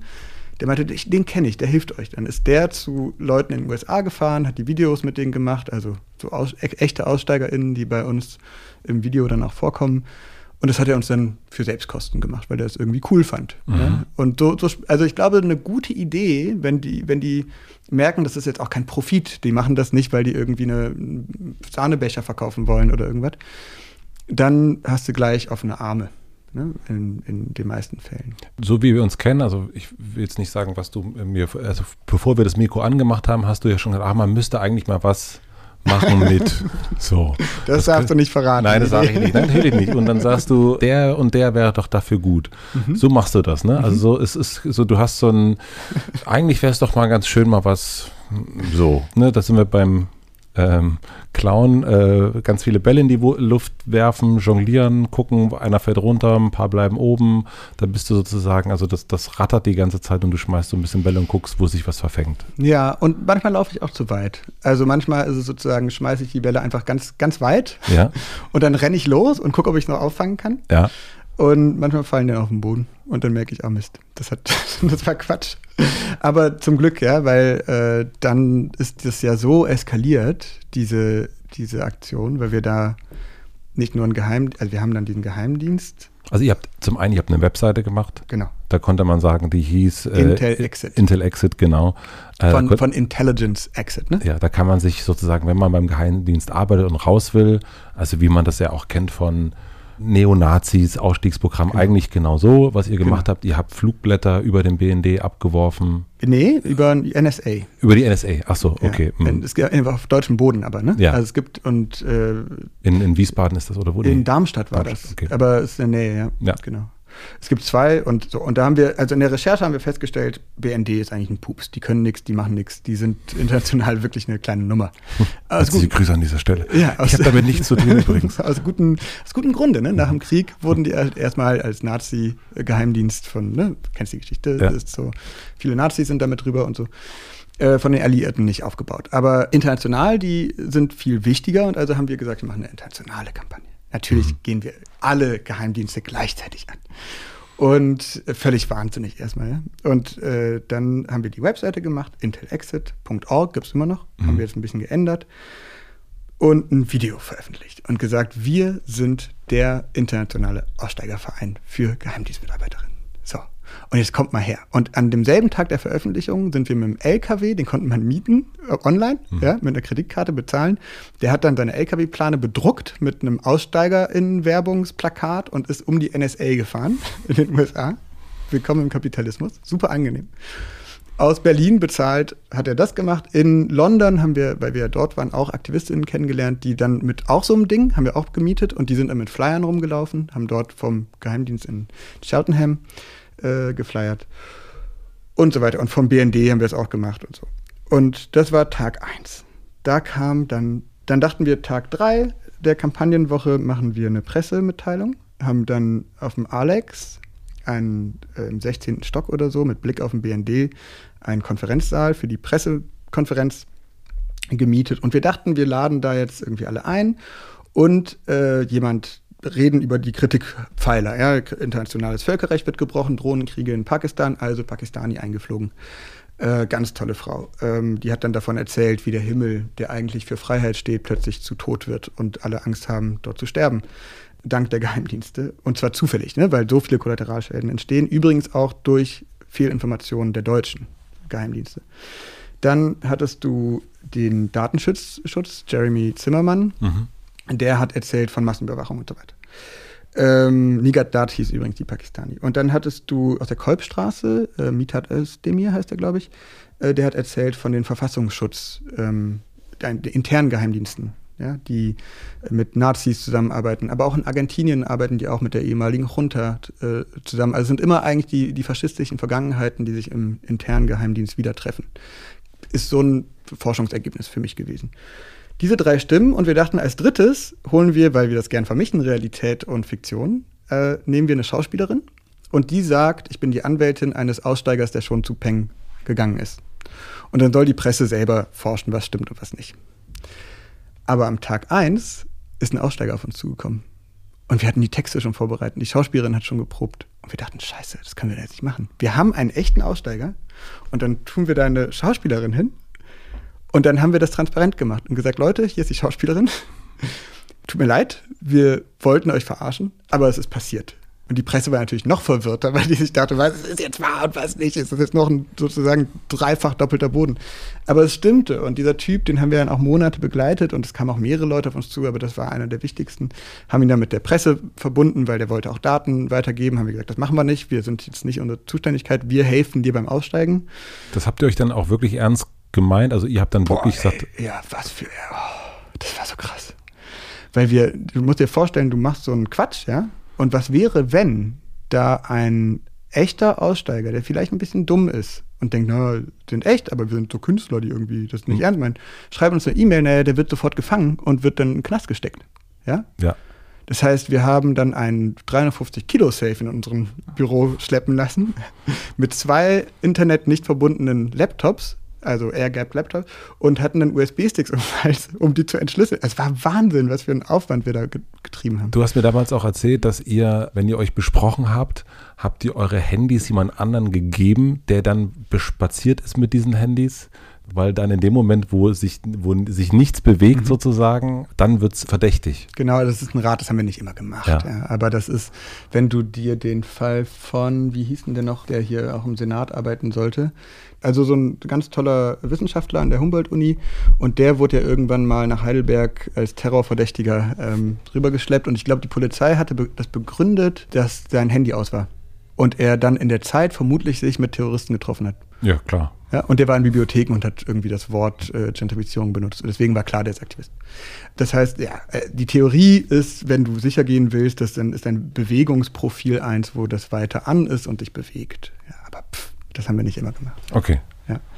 So, aber wir haben diesen Aufriss gemacht, um diese Leute zu schützen, die auf uns zugehen. Ja, klar. Also du willst. Aber ja ihr habt doch eigentlich erstmal, eigentlich habt ihr es doch gemacht, um die zu verarschen. Oder warum? Also was, wenn ihr damit anfangt? Hm. Also ich meine. Äh, das, Ziel war, das Ziel war eigentlich relativ einfach. Wir wollten, dass im fünften Stock an der Kaffeemaschine die GeheimdienstmitarbeiterInnen sich darüber besprechen, dass die aussteigen sollen. Und dass die, warum? Weil die zurück in Demokratie kommen sollen. Und dass es da eine Front gibt. Dass, dass die merken, ey, das ist, wir werden nicht in Ruhe gelassen. Wir können hier nicht einfach arbeiten. Und sind auf der richtigen Seite der Geschichte, was auch immer. Und das war zu einem Zeitpunkt, wo auch die ganze Welt anfing, darüber zu reden. Es war sozusagen ein bisschen auch ein Momentum. Und ich würde behaupten, das haben wir geschafft, weil. Es haben sich ein paar gemeldet. haben sich ein paar gemeldet. Der meinte, der hätte das auch im internen Briefverkehr des Geheimdienstes erfahren, dass es uns gibt. Es gab hinterher auch jemand, der im Café auf meine Kollegin zugegangen ist und gesagt hat, er arbeitet beim Geheimdienst und meinte, ach Mensch, wir haben mal diese Kampagne gemacht. Meinte, ja, kenne ich natürlich, haben wir Workshops bekommen, um uns vor euch zu schützen.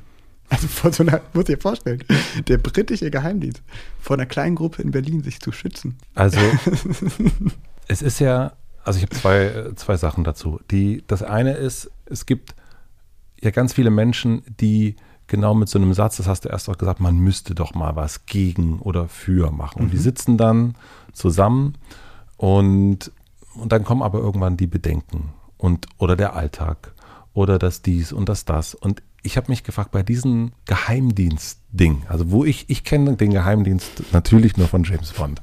Und da kriege ich natürlich Angst. Und ja. wenn ich an, über NSA nachdenke und britischer Geheimdienst und so weiter und so, da habe ich ja sofort, also nicht nur, ja. dass ich Bedenken habe und vielleicht faul bin, weil ich die, weil ich meinen Sohn im Supermarkt vom Wütendsein abhalten will, sondern irgendwie, das sind ja wirklich so viele, da ist ganz schön viel Gegenwind, finde ich. Ja.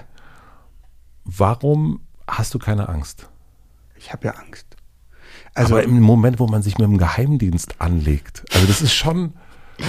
Ich glaube, warum bist du so äh, da in dem Augenblick so größenwahnsinnig, ist, glaube ich, eher die Frage, oder?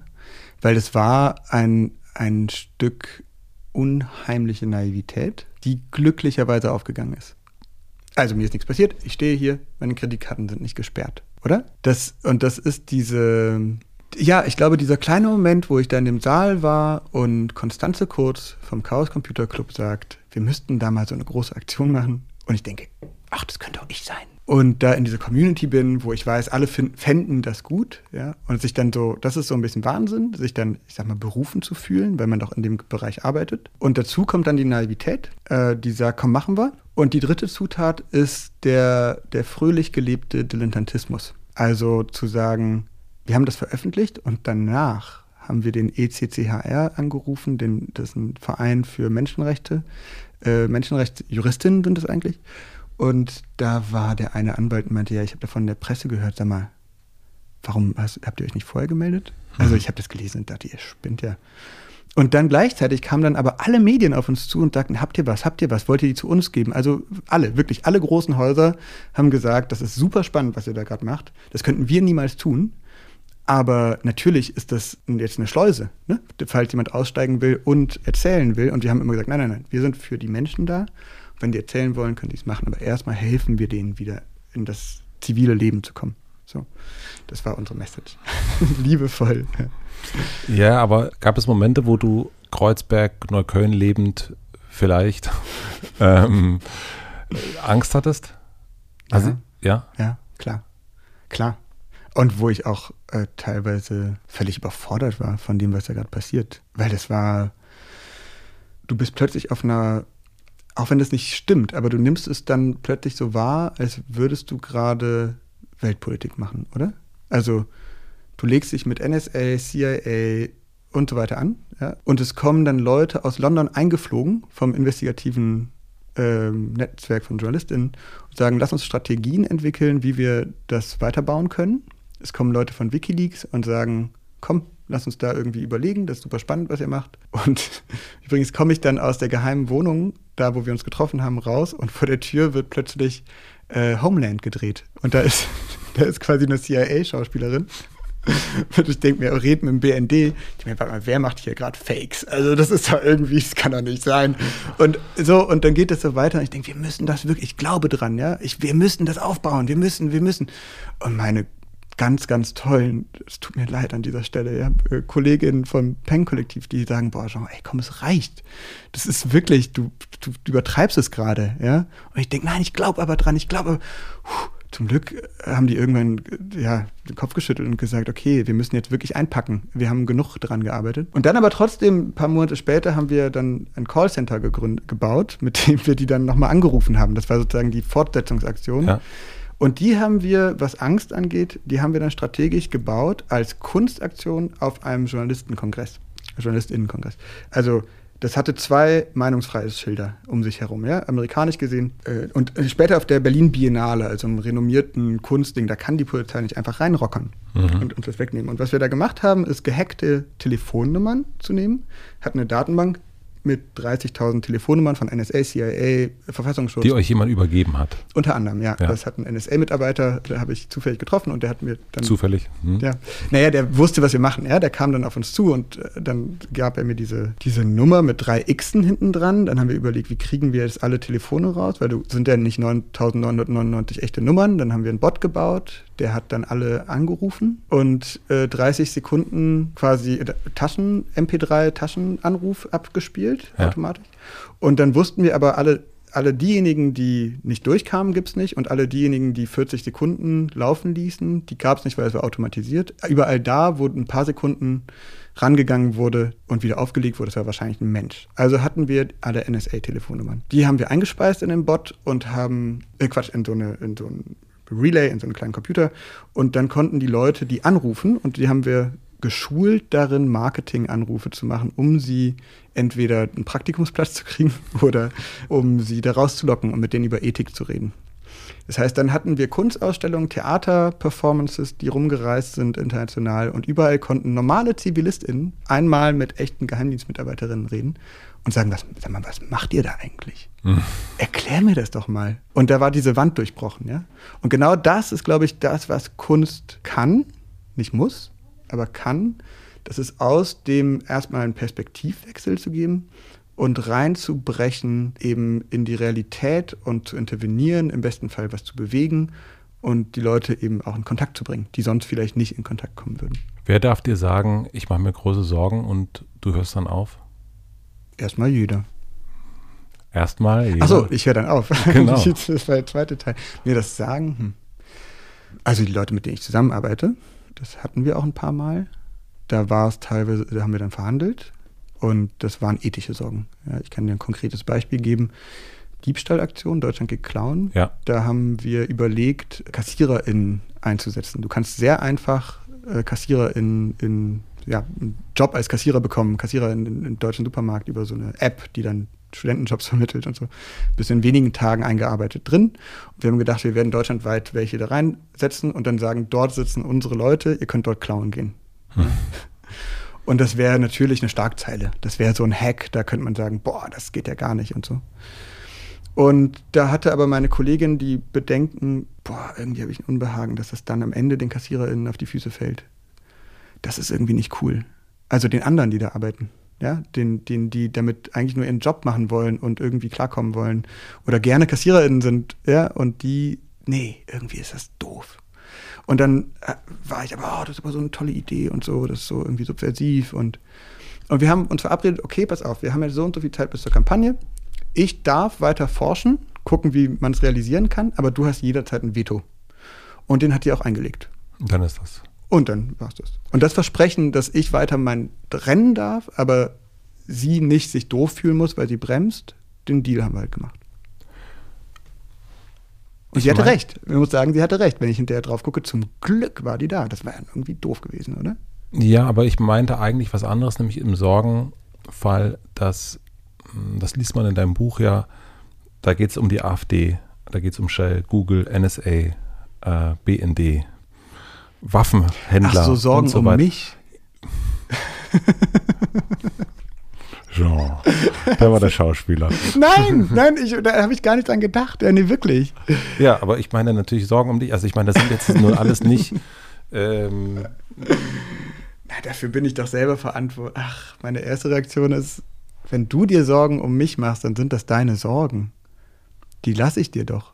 Aber ich mache das doch, also ich werde doch nicht mich für dich schützen. Ich, wenn, es, wenn ich ein Kind hätte oder eine Partnerin, äh, die mir das sagt, dann mhm. würde ich darüber nachdenken. Wenn es jemand ist, die mich wirklich liebevoll, aber Das ist dann nicht der Grund, sondern der Grund ist, weil sie mich überzeugt, oder?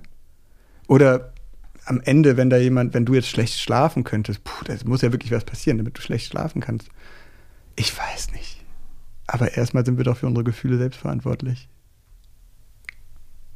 Ja, also, also ich, äh, ja, also äh, ich, naja, wir, wir gehen mal weiter. ähm, war die zweite Frage, die ich äh, zu dem Thema noch hatte, weil du hast es erst schon ein paar Mal gesagt, ihr fliegt dahin, ihr habt den eingeflogen, ihr habt da das äh, Ding gemietet da oben. Wie finanziert ihr das? Äh, sehr unterschiedlich. Es gibt Stiftungen, die uns Geld geben. Äh, die Bundeskulturstiftung hat uns mal für ein Theaterprojekt viel Geld gegeben. Spenden. Mhm. Also man kann an Peng äh, monatlich spenden. Mhm. Und da äh, gibt es viele, die das machen. Dann kriegst du so einen kleinen Pinguin auf der Webseite und kannst deinen eigenen Namen aussuchen und so. Ähm, aber das ist bei weitem noch nicht genug, dass wir richtig davon Leute bezahlen könnten. Äh, noch nicht, mhm. vielleicht irgendwann. Dann arbeiten wir selbst auch nebenher an der Uni, geben Seminare, äh, schreiben Buch, was auch immer. Mhm. Aber die Aktionen selber sind tatsächlich über Theater, Kulturförderung und, oder, oder Kunstförderung und Spenden. Das heißt aber, ihr guckt, ähm, wenn ihr sowas macht wie über den Geheimdiensten, dann Sucht ihr vorher Geld dafür ein oder ja. ist es sozusagen äh, permanenter Fluss sowieso da und ihr, ihr, habt einen Topf, aus dem ihr euch immer wieder bedienen könnt? Nee, wir bauen das so langsam auf. Noch haben wir diesen Topf nicht. Das ist, reicht nicht um und also so groß sind wir noch nicht, ja. Aber in dem Fall haben wir mehrere Anträge gestellt und das dann gemacht. Und ein Antrag ist durchgekommen, nachdem wir damit schon angefangen hatten, mhm. muss ich sagen. Ja. Das war so ein Puh. Sonst hätten wir Schulden. In deinem Buch gibt es eine Zeile, die heißt, um politisch handeln zu können, brauche ich das, was ich politisches Selbstbewusstsein nenne. Für politisches Selbstbewusstsein braucht man einen Durchblick. Und ich habe das Gefühl für mich selber, dass ich den gar nicht habe. Ich verstehe ganz viele Sachen einfach nicht mehr. Mhm. Und ich weiß nicht, stimmt das jetzt, was mhm. mir da gerade ein Politiker, eine Politikerin mhm. erzählt? Und selbst jemand wie Jean Peters, der vor mir sitzt, und eine politische Aktion macht, dann weiß ich gar nicht, ist das jetzt eine Schauspielerin, die von einem Aussteiger erzählt oder nicht. Ich weiß nicht mehr, was wahr und was mhm. falsch ist. Ja. Und ich habe keinen Durchblick. Wie behältst du den Durchblick? Ähm, zum einen gehe ich davon aus, dass ich ihn nicht habe. Also es gibt keine Situation, in der ich sagen würde, ich, ich habe alles verstanden, ich habe alles gerafft und das, was ich tue, äh, ist richtig. Ja? Also das wäre auch, glaube ich, keine linke Position ja, zu sagen, das ist die Wahrheit und das ist korrekt jetzt und fertig. Trotzdem ist ja die Frage, wie kann man in dem Augenblick in eine Verantwortung gehen? Wie kann man sagen, ich mache das und ich stehe dazu? Obwohl ich es vielleicht noch nicht hundertprozentig verstanden habe. Und da ist es. Also du hast einfach keine Angst, da einen Fehler zu machen oder. Naja, natürlich. Wir, ähm, wir sind zu dem Augenblick, wo wir handeln, immer auf eine bestimmte Art und Weise perfekt, weil wir immer nur auf der Basis des Wissens, das wir bekommen haben und den Gelegenheiten, die wir bekommen haben und genutzt haben, Erfahrung gesammelt haben. Und weiter konnte ich ja nicht gehen. Ich konnte ja, also ich habe nur eine gewisse Chance gehabt, das so gut zu machen, wie ich kann, und das tue ich. Ja? Dann gibt es meinen Wertekompass, den ich immer wieder versuche zu checken, wo ich ähm, zum Beispiel überlege, ist das gerade, ist das solidarisch, ist das, ähm, ist das äh, eigennützig oder nicht, ist das Eigennützige okay an dieser Stelle oder sollte ich das vielleicht nochmal überlegen? Und habe dann auch dieses Critical Campaigner Manifest mal geschrieben, wo ich elf Regeln aufgeschrieben habe, was ich so an Erfahrungen gesammelt habe und äh, eine davon ganz einfach nicht nach äh, unten treten. Mhm. Also immer gucken, dass man nach oben tritt. Ähm, wenn man bei Undercover-Aktionen journalistisch arbeitet, mach es nur, wenn du keine andere Möglichkeit hast, an die Informationen zu kommen. Wenn du einfach eine äh, Mail schreiben kannst und der antwortet dir, dann brauchst du ja nicht undercover da reinzugehen, auch wenn es irgendwie fancy aussieht und so. Wenn du, wenn du äh, politisch arbeitest, achte darauf, dass du es nicht tust, äh, um die Organisation zu erhalten, sondern für einen politischen Zweck. Also, dass das immer wichtiger ist. Auf einer Zeitachse kannst du sagen, Transparency International werden wir es nicht an die Wand fahren. Die brauchen wir noch ein paar Jahre. Aber irgendwann sind solche NGOs dann doch so lahm, dass sie ihren politischen Zweck vergessen. All solche Sachen habe ich gesammelt, mal aufgeschrieben und so diesen Critical Campaign Manifest, äh, glaube ich, heißt die mhm. Webseite. Ähm, und, und das ist mein Werte. Kodex, den ich auch immer weiterentwickeln will und diskutieren will mit dir und so. Und diese, ähm, das ist ein Reflexionsraum, den ich mir gönne und mit FreundInnen und regelmäßig ganz dezidiert da drauf gucke. Und dann das Wissen darüber, dass wenn ich im Wald bin und an der Lichtung will, es nichts nutzt, wenn ich immer die Richtung wechsle, oder? Und deswegen, auch wenn das die falsche Richtung ist, gehe ich jetzt mal einen, der, den nenne ich sozial-ökologische Gerechtigkeit. Ich glaube, das ist richtig. Und ich glaube nicht an Gott, aber dieses Bild kennen wir ja alle an der Himmelspforte. Vielleicht steht dann da irgendwie so eine queere, dicke Frau und sagt, ich bin übrigens Gott. Und das war falsch. Was, dann sage ich, ah, Mist, äh, gibt doch einen Gott, weil ich, ich dachte es, oder eine Göttin, wusste ich nicht. Aber das ist sozusagen meine, meine Art, daran zu gehen. Ich weiß es nicht, aber es bringt jetzt auch nichts da irgendwie, ich gehe mal in die Richtung. Und wenn ich korrigiert werden sollte und überzeugt bin, dann ändere ich halt auch die Richtung. Aber erstmal tue ich so gut ich kann. Das heißt, du verzeihst dann auch so einer Unwissenheit im Gegenüber. Das heißt, nach dem Motto, also manchmal denkt man ja, oh, der hat gar keine Ahnung. Mhm. Also so diesen, ähm, und diesen Blick gibt es ja, ich gucke keinen Fußball, aber es gibt ja ganz viele Bundestrainer in Deutschland. Je, in jedem Wohnzimmer ein Trainer, der weiß, wie es besser geht und mhm. der das viel größere Wissen hat. Und ich bin, aber bei ganz vielen Sachen denke ich, oh, ich weiß es einfach überhaupt nicht besser. Und ich, wie gesagt, ich mhm. gerade beim politischen Selbstbewusstsein, ich weiß nicht, wen ich wählen soll, zum Beispiel. Also da mhm. fehlt mir einfach, da fehlt mir ja. der Durchblick. Und, Verstehe ich. Und, ähm, Verstehe ich, und ich lese mir das durch und denke, ja gut, aber Vor allem, wenn ich dazu was sagen darf, wie wenig Innovation in den Parteien und in den so innovativen Märkten steckt, oder? Dass sie mal außerhalb des Systems denken könnten. Das finde ich beeindruckend. Das ist sehr beeindruckend. Also in, in diesem Jahr besonders, weil da wirklich steht ja überall, also ich glaube, es wird überall exakt das Gleiche drinstehen. Ja, ja. Ja, ja. ja. Und auch es gibt kein Unternehmen, das irgendwie wirklich offensiv sagt, wir wollen nicht kapitalistisch, also gibt es welche, aber einfach kein großes deutsches DAX-Unternehmen oder so. Das ist immer traurig, wie wenig Innovation in den freien Märkten steckt. Das muss ich nur mal unterstreichen, ja, weil ich finde das. Äh, nee, aber. Ähm, also dein Selbstbewusstsein kommt nicht also wenn ich das richtig verstehe und richtig gehört habe, beim Selbstbewusstsein kommt nicht durch Wissen im Sinne von Information, sondern im Sinne von Wissen über deine Unwissenheit. Ja, und du hast gerade dieses Bild von den Fußballprofis äh, gesprochen. Oder? Ja. Das finde ich ja wunderschön. Also ich finde, jeder sollte einmal Fußballgott Deutschlands sein dürfen im Wohnzimmer, oder? Das ist doch wirklich, würde ich allen gönnen. Und genauso ist es, glaube ich, auch in der politischen Sozialisierung äh, so. Ich weiß noch, dass ich irgendwann festgestellt habe, ach, es gibt das Patriarchat. Scheiße. Wie, jetzt habe ich irgendwann festgestellt. Dass er also mich sensibilisiert habe, mit verschiedenen Feministinnen gesprochen habe, gemerkt ja. habe, man kann ja gendern. Das, und dann habe ich mich geärgert, dass in der Tagesschau nicht gegendert wird. Boah, fand ich das doof.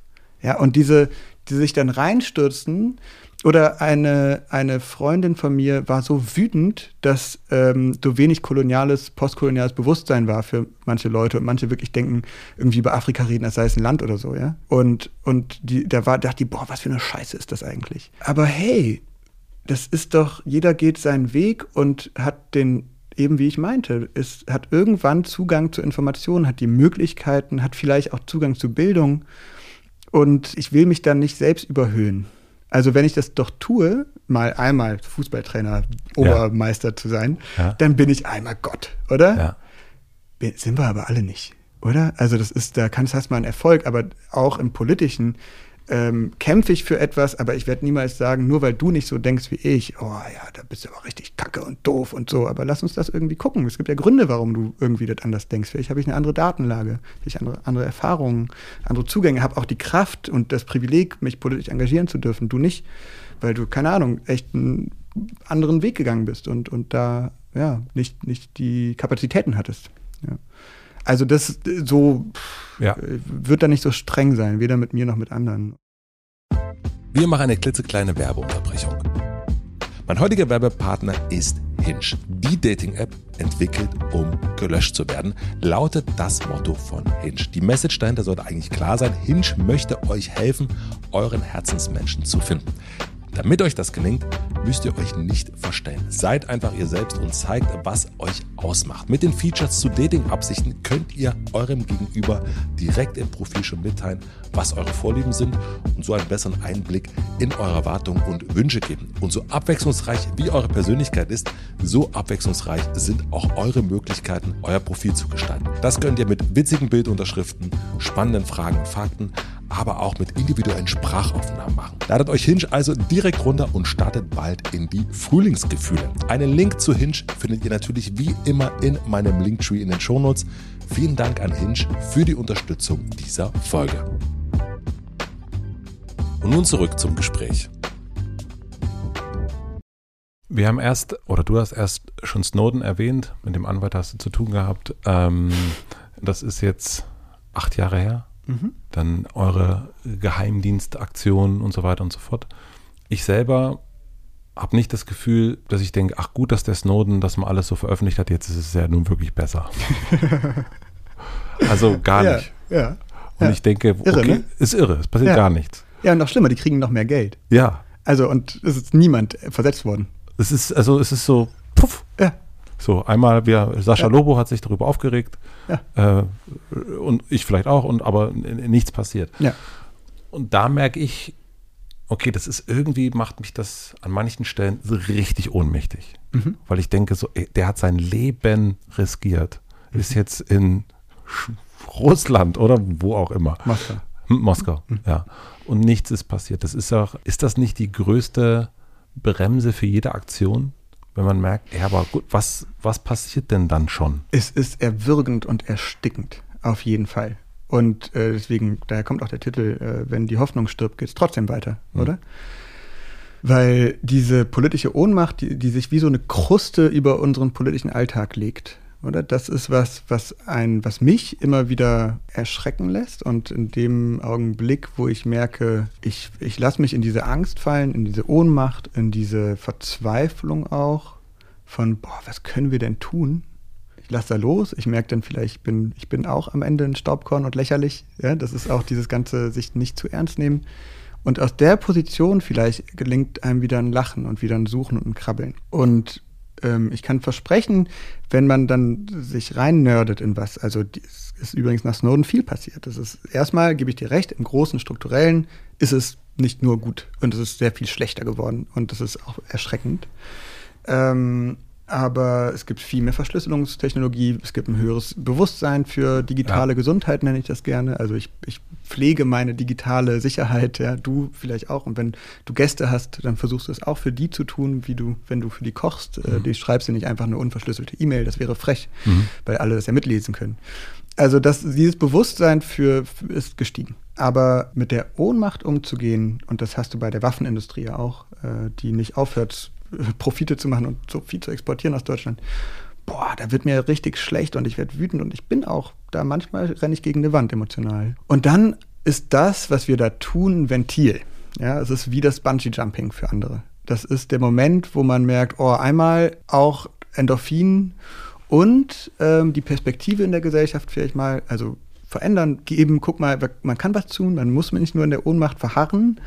Und ob das was bringt, ist dann für mich oft auch ein gutes Stück Zufall. Also manchmal entsteht daraus eine internationale Bewegung, wie die Seebrückenbewegung, die wir, wo wir dabei waren, als die entstanden ist, die mit angestoßen haben. Ja, das war auch das Momentum, das Geschichtliche. Und das kannst du nicht ganz vorhersagen. Das ist aber in meiner Wahrnehmung von großen historischen Wänden ist es so, dass man das vorher nie vorausgesehen hat. Also den Fall der Berliner Mauer, den großen Finanzcrash 2007, 2008 äh, den, den arabischen Frühling, da sagen hinterher alle, ja, das war doch klar, das hat man doch kommen sehen. Und da gab es auch den Analyst und die hat das doch schon mal gesagt und so. Aber die Gesellschaft, pff, null, die hat mhm. das nicht kommen sehen. Genauso, aber jetzt hast du ganz viele Cassandras, die alle rufen Klimakrise. Du, die sagen, ey, das mit der Finanz, das geht so nicht, die Geheimdienste, das geht nicht, die Waffenindustrie. Du hast so viele Cassandras, die, die schrillend und da denke ich mir, es wird doch wahrscheinlich bald ganz schön was passieren. Und das vorzubereiten und da zu sagen, Richtungen vorzugeben, zu sagen, guck mal, in die Richtung könnte man gehen. Das ist für mich etwas, was mir aus dieser Ohnmacht hilft, rauszugehen und daran zu forschen. Nun ist es so, die meisten Cassandras ähm, haben ja dann so, äh, wie, ich würde jetzt mal Luisa Neubauer als eine bezeichnen, mhm. ein Thema, nämlich Klima. Mhm. Bei dir wir haben erst schon dieses Jonglieren und da ist es irgendwie, da geht es um Google, da geht es um Shell, da geht es um Geheimdienste, da geht es um alles. Da gibt es ganz, ganz viele verschiedene Bälle. Warum so viele Bälle? Also, also weil das ist, mhm. auch das erzeugt ja eine Ohnmacht, wenn man weiß, okay, also so, so viele Hände kann man gar nicht haben, wie viele Bälle gerade äh, mhm. oben gehalten mhm. werden müssten. Naja, du kannst auch platt sagen, ist ein Ball, das ist das kapitalistische System, oder? Also das ist der, das ist eine, der, das ist der eine Ball. Der eine große Ball, der auch vermischt ist mit äh, patriarchalem System, äh, kolonialistischem System und, und so. Also da, da vermischt sich ja viel. Und da steckt auch die Antwort drin, dass, es, dass die Bälle alle miteinander verbunden sind. Also mir ist wichtig, dass nicht die, das eine gegen das andere ausgespielt wird. Und das, was ich mache, was wir machen, ist ja eine bestimmte Form, genauso wie Journalismus. Das ist eine Form. Wir gehen irgendwo hin und wir erforschen das und wir berichten darüber. Und in, in der Aktionskunst gehen wir hin, intervenieren, untersuchen, arbeiten mit Betroffenen und versuchen da was zu verändern und berichten darüber. Ja. Und das, das Buch, in dem wir uns bewegen, ist eins der, der sozialen Bewegungen. Also da geht es um äh, Kämpfe für Wasser, genauso wie die Lebensmittelindustrie und, und, und. Also das ist, glaube ich, weil ich denke, die sind alle miteinander verbunden und es gibt viele, die sagen, hier Menschenrechte sind das Wichtigste oder Tiere sind das Wichtigste oder, oder. Und das ist aber das ist verbunden, das ist nicht getrennt, das ist eine künstliche Trennung. Also das heißt, das ist gar nicht, sind gar nicht hunderte einzelne Bälle, sondern eigentlich ist es ein großer Ball, der nennt sich kapitalistisches System. Ja, und den würde ich jetzt differenzieren. Ne? Also das ist. Aber so ganz vereinfacht. Platt, platt gesagt würde ich sagen, das aktuelle internationale kapitalistische System, so wie es funktioniert, ist, äh, ist sehr repressiv. Ja. Und es, es tut vielen Menschen nicht gut komme gleich nochmal dazu. Ich würde einmal kurz noch, weil das ist ja dieses Pendel, so wie ich das Buch auch lese, wie man den Titel liest. Ich habe manchmal das Gefühl, dass dieses Pendel, dass du dich zwingst, in die Utopie zu kommen. Oder stimmt das nicht? Mm. Wenn die Hoffnung stirbt, geht es trotzdem weiter. Und der Satz, den habe ich ähm, abgeleitet von einer Podiumsdiskussion, wo die Frage gestellt wurde, wenn das 1,5 Grad Ziel nicht erreicht wird. Mhm. Sagen wir mal das 2 Grad Ziel auch nicht. Sagen wir mal das 2,5 Grad Ziel auch nicht. Die Polkappen sind geschmolzen. Es gibt, weiß ich nicht, Karawanen von Menschen, die aus Italien und Spanien alle Richtung Skandinavien gehen. Mal jetzt mal, ja? Das diese ganzen Armageddons-Geschichten, die wir uns seit Erfindung des Christentums immer wieder erzählen. Also da sind wir ja gut drin. Ne? Die Ende der Welt kann man sich besser vorstellen als das Ende des Kapitalismus. Und was dann? Dann muss man ja trotzdem füreinander kämpfen. also das ist doch, eröffnet doch ganz, ganz, ganz schlimme Räume, in denen ich aber erst recht sage, ja, okay, ich sehe gerade, wie die Grenzen geschlossen werden, die innereuropäischen, vielleicht die innerdeutschen Grenzen dann muss ich die Leute darüber schleusen, dann muss ich die bei mir zu Hause beherbergen, dann muss ich gucken, dass ich das, was ich habe, teile und nicht als Prepper leben, der sich eine Waffe kauft, um mit seiner Familie durchzukommen, sondern als Prepper leben, der mit Solidarität als Waffe kämpft und sich vernetzt, verbindet, verbündet und, und versucht eben, ja, trotzdem weiterzumachen. Und zwar eben mit Solidarität, mit Gemeinschaft. Und ich glaube, das können wir heute trainieren. Das ist was, was uns mit 40 Jahren Individualisierung und Vereinzelung die sozusagen gepredigt wurde, abtrainiert wurde. Aber wie trainierst du das? Also genau diesen, ich, ich sehe jetzt mal, ich gehe jetzt mit dir ans Bad und du guckst in den Spiegel und putzt und, dir die Zähne. und sehe dich, also oder, du guckst in den Spiegel und du guckst in einen, ja, du siehst deine Augenringe, du siehst irgendwie, äh, dass dich das ganz schön schafft und wie trainierst du, dass die Mundwinkel und die Augenringe, vielleicht die Augenringe kannst du nicht wegtrainieren, aber die, die Mundwinkel wieder nach oben gehen? Also wie gelingt dir das dann? Gerade bei dir noch mal viel mehr, glaube ich, als bei mir und auch viele andere, die ich kenne, weil du dich so viel damit auch auseinandersetzt. Also du hm. nerdest dich herein in die Prinzen, in die Dinge, die es so gibt, die scheiße sind und so weiter. Prinzen? Ne, ne, wie, ne, wie, wie hieß der Hohenzollern? Ach so, das. der, der Hohenzollern. Das äh, Stück, was ich mit Böhmermann gemacht habe. Ja, ja, genau. Also wo, da nerdest du dich rein und, und siehst den, äh, siehst den Morast. Ja. ja und, das, äh, und den, das ist ja auch schwer, so ein Morast. Mhm. Und zieht die Mundwinkel eben nach unten. Und wie gelingt es dir, dass du dann wieder in so einem Moment, wie trainierst du, dass es nach oben geht und sagst, okay, ähm. Na, ein Freund meint mal zu mir, äh, Kinder fallen und schreien und äh, zehn Minuten später laufen die weiter und lachen und spielen. Mhm. Oder? Und der, das ist mir beileibe nicht mein ganzes Leben gelungen. Ich habe auch schon mal bin gefallen und bin liegen geblieben. Und war, da war alles zu viel. Da gab es aber auch mehrere Säulen im Leben. Also wenn du guckst, äh, Familie, äh, Arbeit, Partnerschaft sind, und Wohnung. Sind, Ja. glaube ich, so vier wichtige Säulen, oder? Da sind mir drei weggebrochen. Mhm. Und da war ich zwei Jahre lang, habe ich gekämpft mit mir und, und sozusagen mit Trauer und Überforderung und so. Aber dieses Bild vom Kind habe ich immer noch in mir und das, da bin ich jetzt auch näher dran wieder. Also jetzt momentan geht es mir sehr gut. Und Hast äh, du das etabliert wieder für dich? Also hast du dieses Bild auch. ich bin sehr gut im Sofortschreien. Ich bin sehr gut darin, denn wenn irgendwas nicht geht, das, dann, dann, puh, dann weine ich. Dann, also auch auf offener Straße und heule und, und aber war das schon immer so oder hast du das wieder Ja. trainiert? Es war schon immer so. Ja, das war schon immer so. Ja, Okay. Ja. Das Also- war auch, das war auch für manche meiner Fre Deut ich sag jetzt mal deutschen Freunde, wo ich herkomme, für die war das total weird. Dass da dieser Jugendliche kommt und sagt, "Ah, bei mir, meine Familie, meine Mama, mein Papa. Also, und das fanden die aber irgendwie niedlich. Ja, das ist sehr undeutsch. Du bist so undeutsch.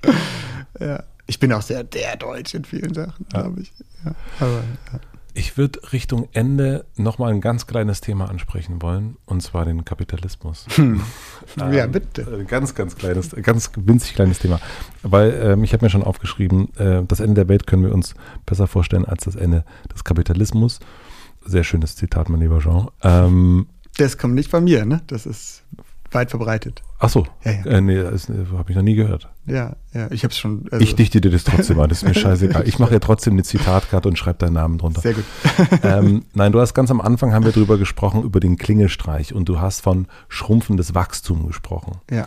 Und ich würde gerne ein bisschen von dir hören wollen, wie du dir das Ende des Kapitalismus vorstellst. Ähm, ich habe natürlich keine, keine reale Vorstellung, habe aber auch überlegt, da tatsächlich, ich, eine, ein Gedanke war, man müsste da mal eine Netflix-Serie drüber machen, oder? So, es gibt viele Armageddon-Netflix-Serien und so, aber mal eine zu machen, die nach einem großen Crash sagt, und so ist Solidarität gelebt und, und da kann man es im Alltag spüren. Glaube ich, im, in der Utopie ist es ein Ort mit einer wahnsinnigen Fülle an, an Leben.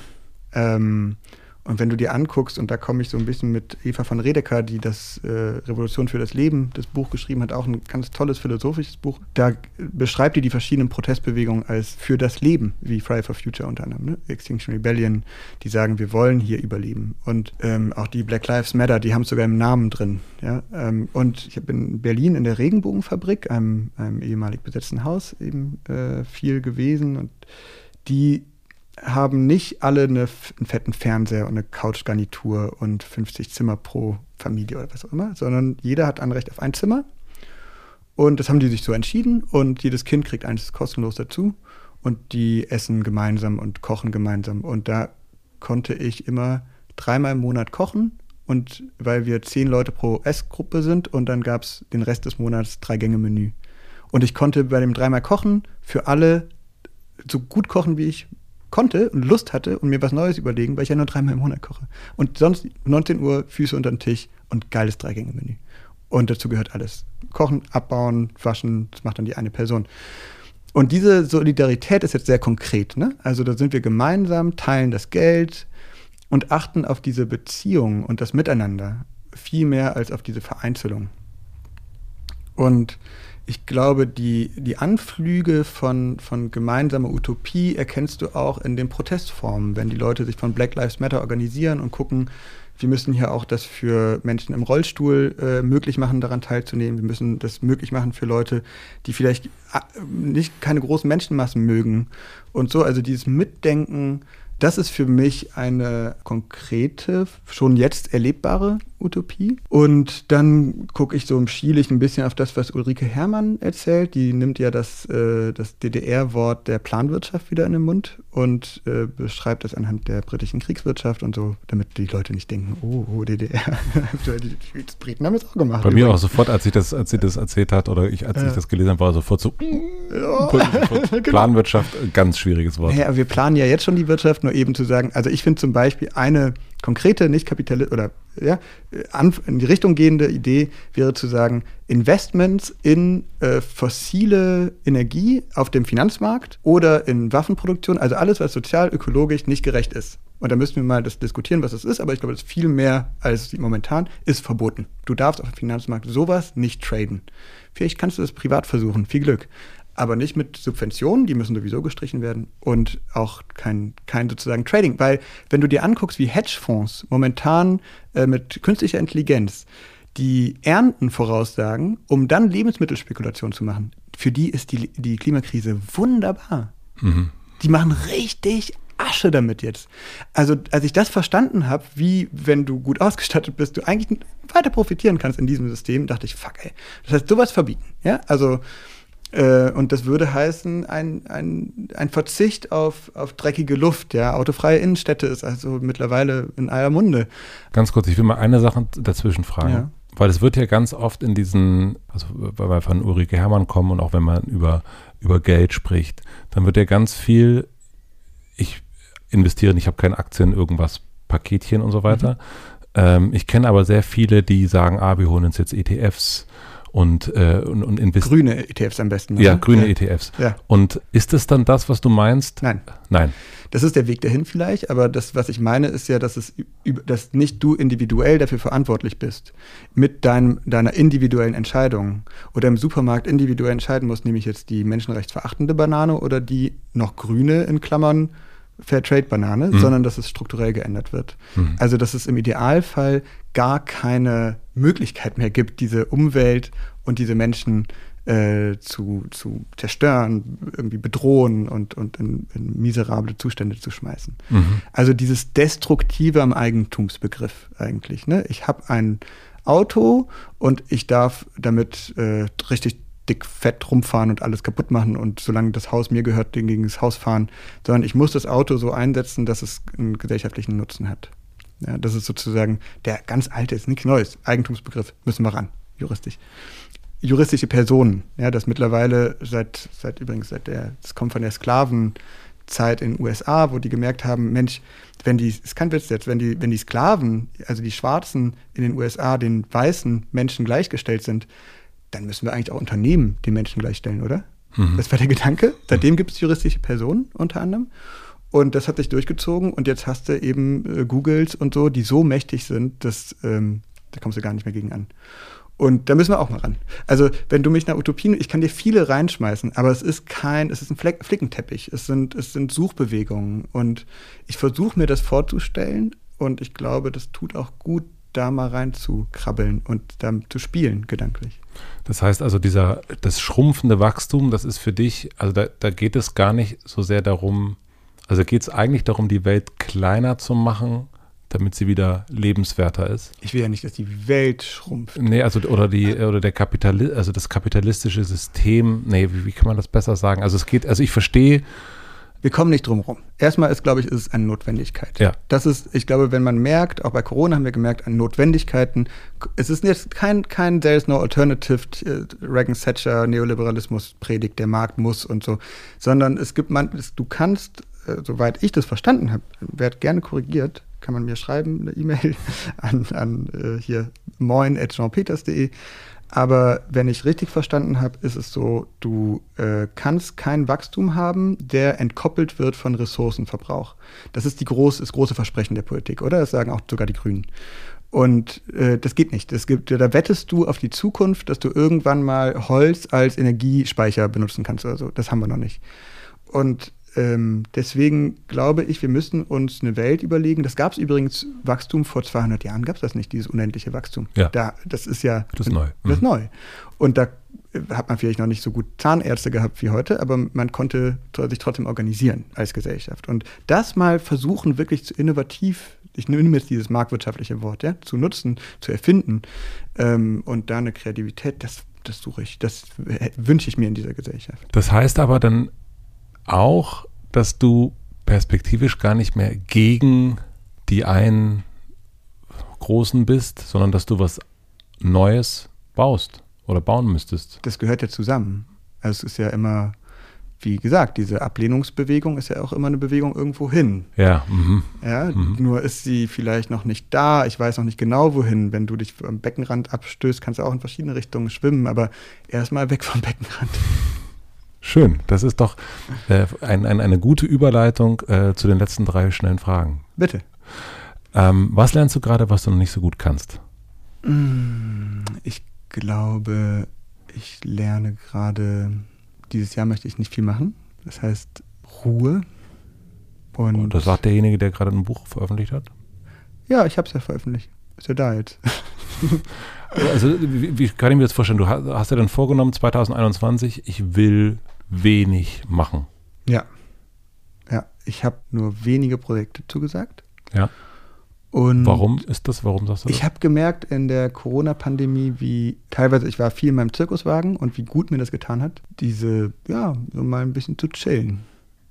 Und äh, ich bin sehr umtriebig und mache gerne viel und lasse mich gern begeistern und, und mich da mal ein bisschen von der Ruhe begeistern zu lassen. Das ist, glaube ich, was, was ich gelernt habe oder gerade dabei bin, auch nochmal mehr zu lernen und zu vertiefen möchte. Und entsteht da irgendwas oder entsteht da einfach nur Ruhe? Ja, klar, da entsteht, also voll, da entsteht eben eine Fülle. Ja. Also da entsteht eine, ein Bewusstsein für die, für die kleinen Dinge und, äh, und auch ein Abstand von dem Gehetzten.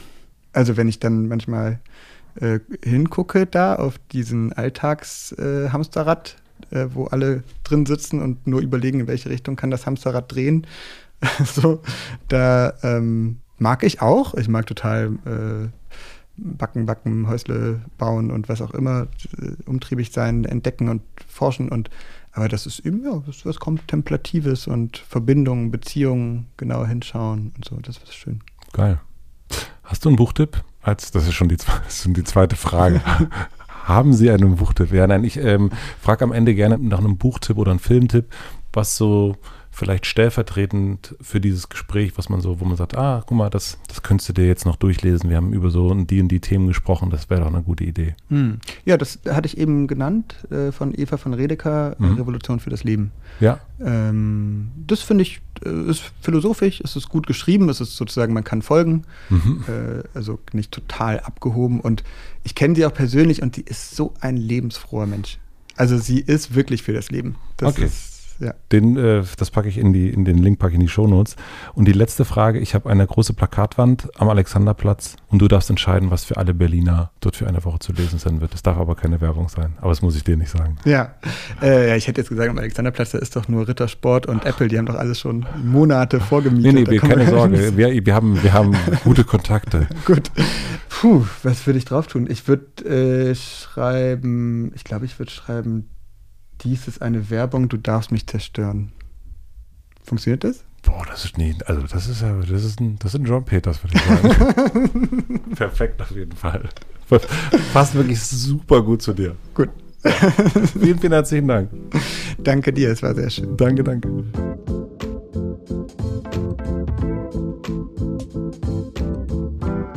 Das war Jean Peters. Oder nee, noch nicht ganz, denn ich habe von Jean nämlich am nächsten Tag noch eine Sprachnachricht bekommen.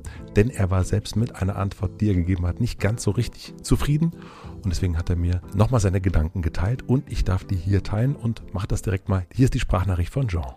Hey Matze, ähm, ich habe nochmal nachgedacht, also mach mit dem Gedanken, was du willst. Ich wollte dir noch was, ja, ist mir nicht aus dem Kopf gegangen, dass die Frage nach, was machen wir denn mit dem Ende des Kapitalismus, wie sieht es denn aus? Da habe ich irgendwie mich verführen lassen und so die Utopie gezeichnet, dass dann alles super ist. Also, na klar, Flickenteppich und so weiter, aber also das glaube ich gar nicht. Ich glaube nicht, dass dann die, die heile Welt ist, das Ziel erreicht und dann prima, sondern dann wird es immer noch total scheiße sein. Also vieles wird scheiße sein. Wir haben dann halt nur andere Probleme oder? Also, ich meine, wir sind immer noch Menschen. Weißt du? Es glaubt doch eh keiner, dass wir es irgendwie hinkriegen. Wir haben Konflikte und die müssen dann bearbeitet werden. Die Frage ist, wie. Und diese, dieser Prozess von Konfliktbearbeitung ist das Wichtige. Und naja, und hoffentlich äh, werden wir dann nicht mehr ganze Weltressourcen äh, in die Luft pusten, Klimakrise anheizen, Patriarchat wird vielleicht nicht mehr ganz so stark sein, aber den, das Patriarchat hat leider Gottes auch Platz in anderen Systemen. Also genau, ich wollte es nur nicht so das so bunt happy happy malen, sondern ich glaube, wir haben dann einfach eine andere Welt, die, die vielleicht andere Konflikte hat, die vielleicht auch schöner sind. So hoffe ich mal. So, das war jetzt aber Jean. Vielleicht, vielleicht kommt hier noch was, mal gucken. Vielen, vielen herzlichen Dank fürs Zuhören. Ich weiß nicht, wie es euch geht, aber ich habe auf jeden Fall richtig Lust bekommen, bei so einer Aktion auch mal mitzumachen, mich ein bisschen mit zu verkleiden und auch ein bisschen mitzuspielen. Natürlich, wie immer, nur am Rand. Ich packe in die Shownotes auf jeden Fall ein paar Links, ein paar Videos. Da könnt ihr euch das ein bisschen anschauen. Es macht auf jeden Fall Sinn, sich das Pen-Kollektiv und natürlich auch Jean ein bisschen näher anzuschauen auf Twitter und überall und so weiter und so fort. Wie gesagt, Links gibt es in den Shownotes. Was mir in der Vorbereitung und auch im Gespräch nochmal aufgefallen ist, wie aufwendig, aber auch wie gefährlich vermeintlich kleine Aktionen sein könnten. Wir haben hier nicht über die Todeslisten gesprochen, auf denen Jean steht. Ist ein krasser Typ. Schön, dass du da warst und schön, dass du die Sachen machst, die du machst. Das Buch, wenn die Hoffnung stirbt, geht es trotzdem weiter. Da berichtet er sehr ausführlich über alles. Das empfehle ich euch und das verlinke ich auch in den Shownotes.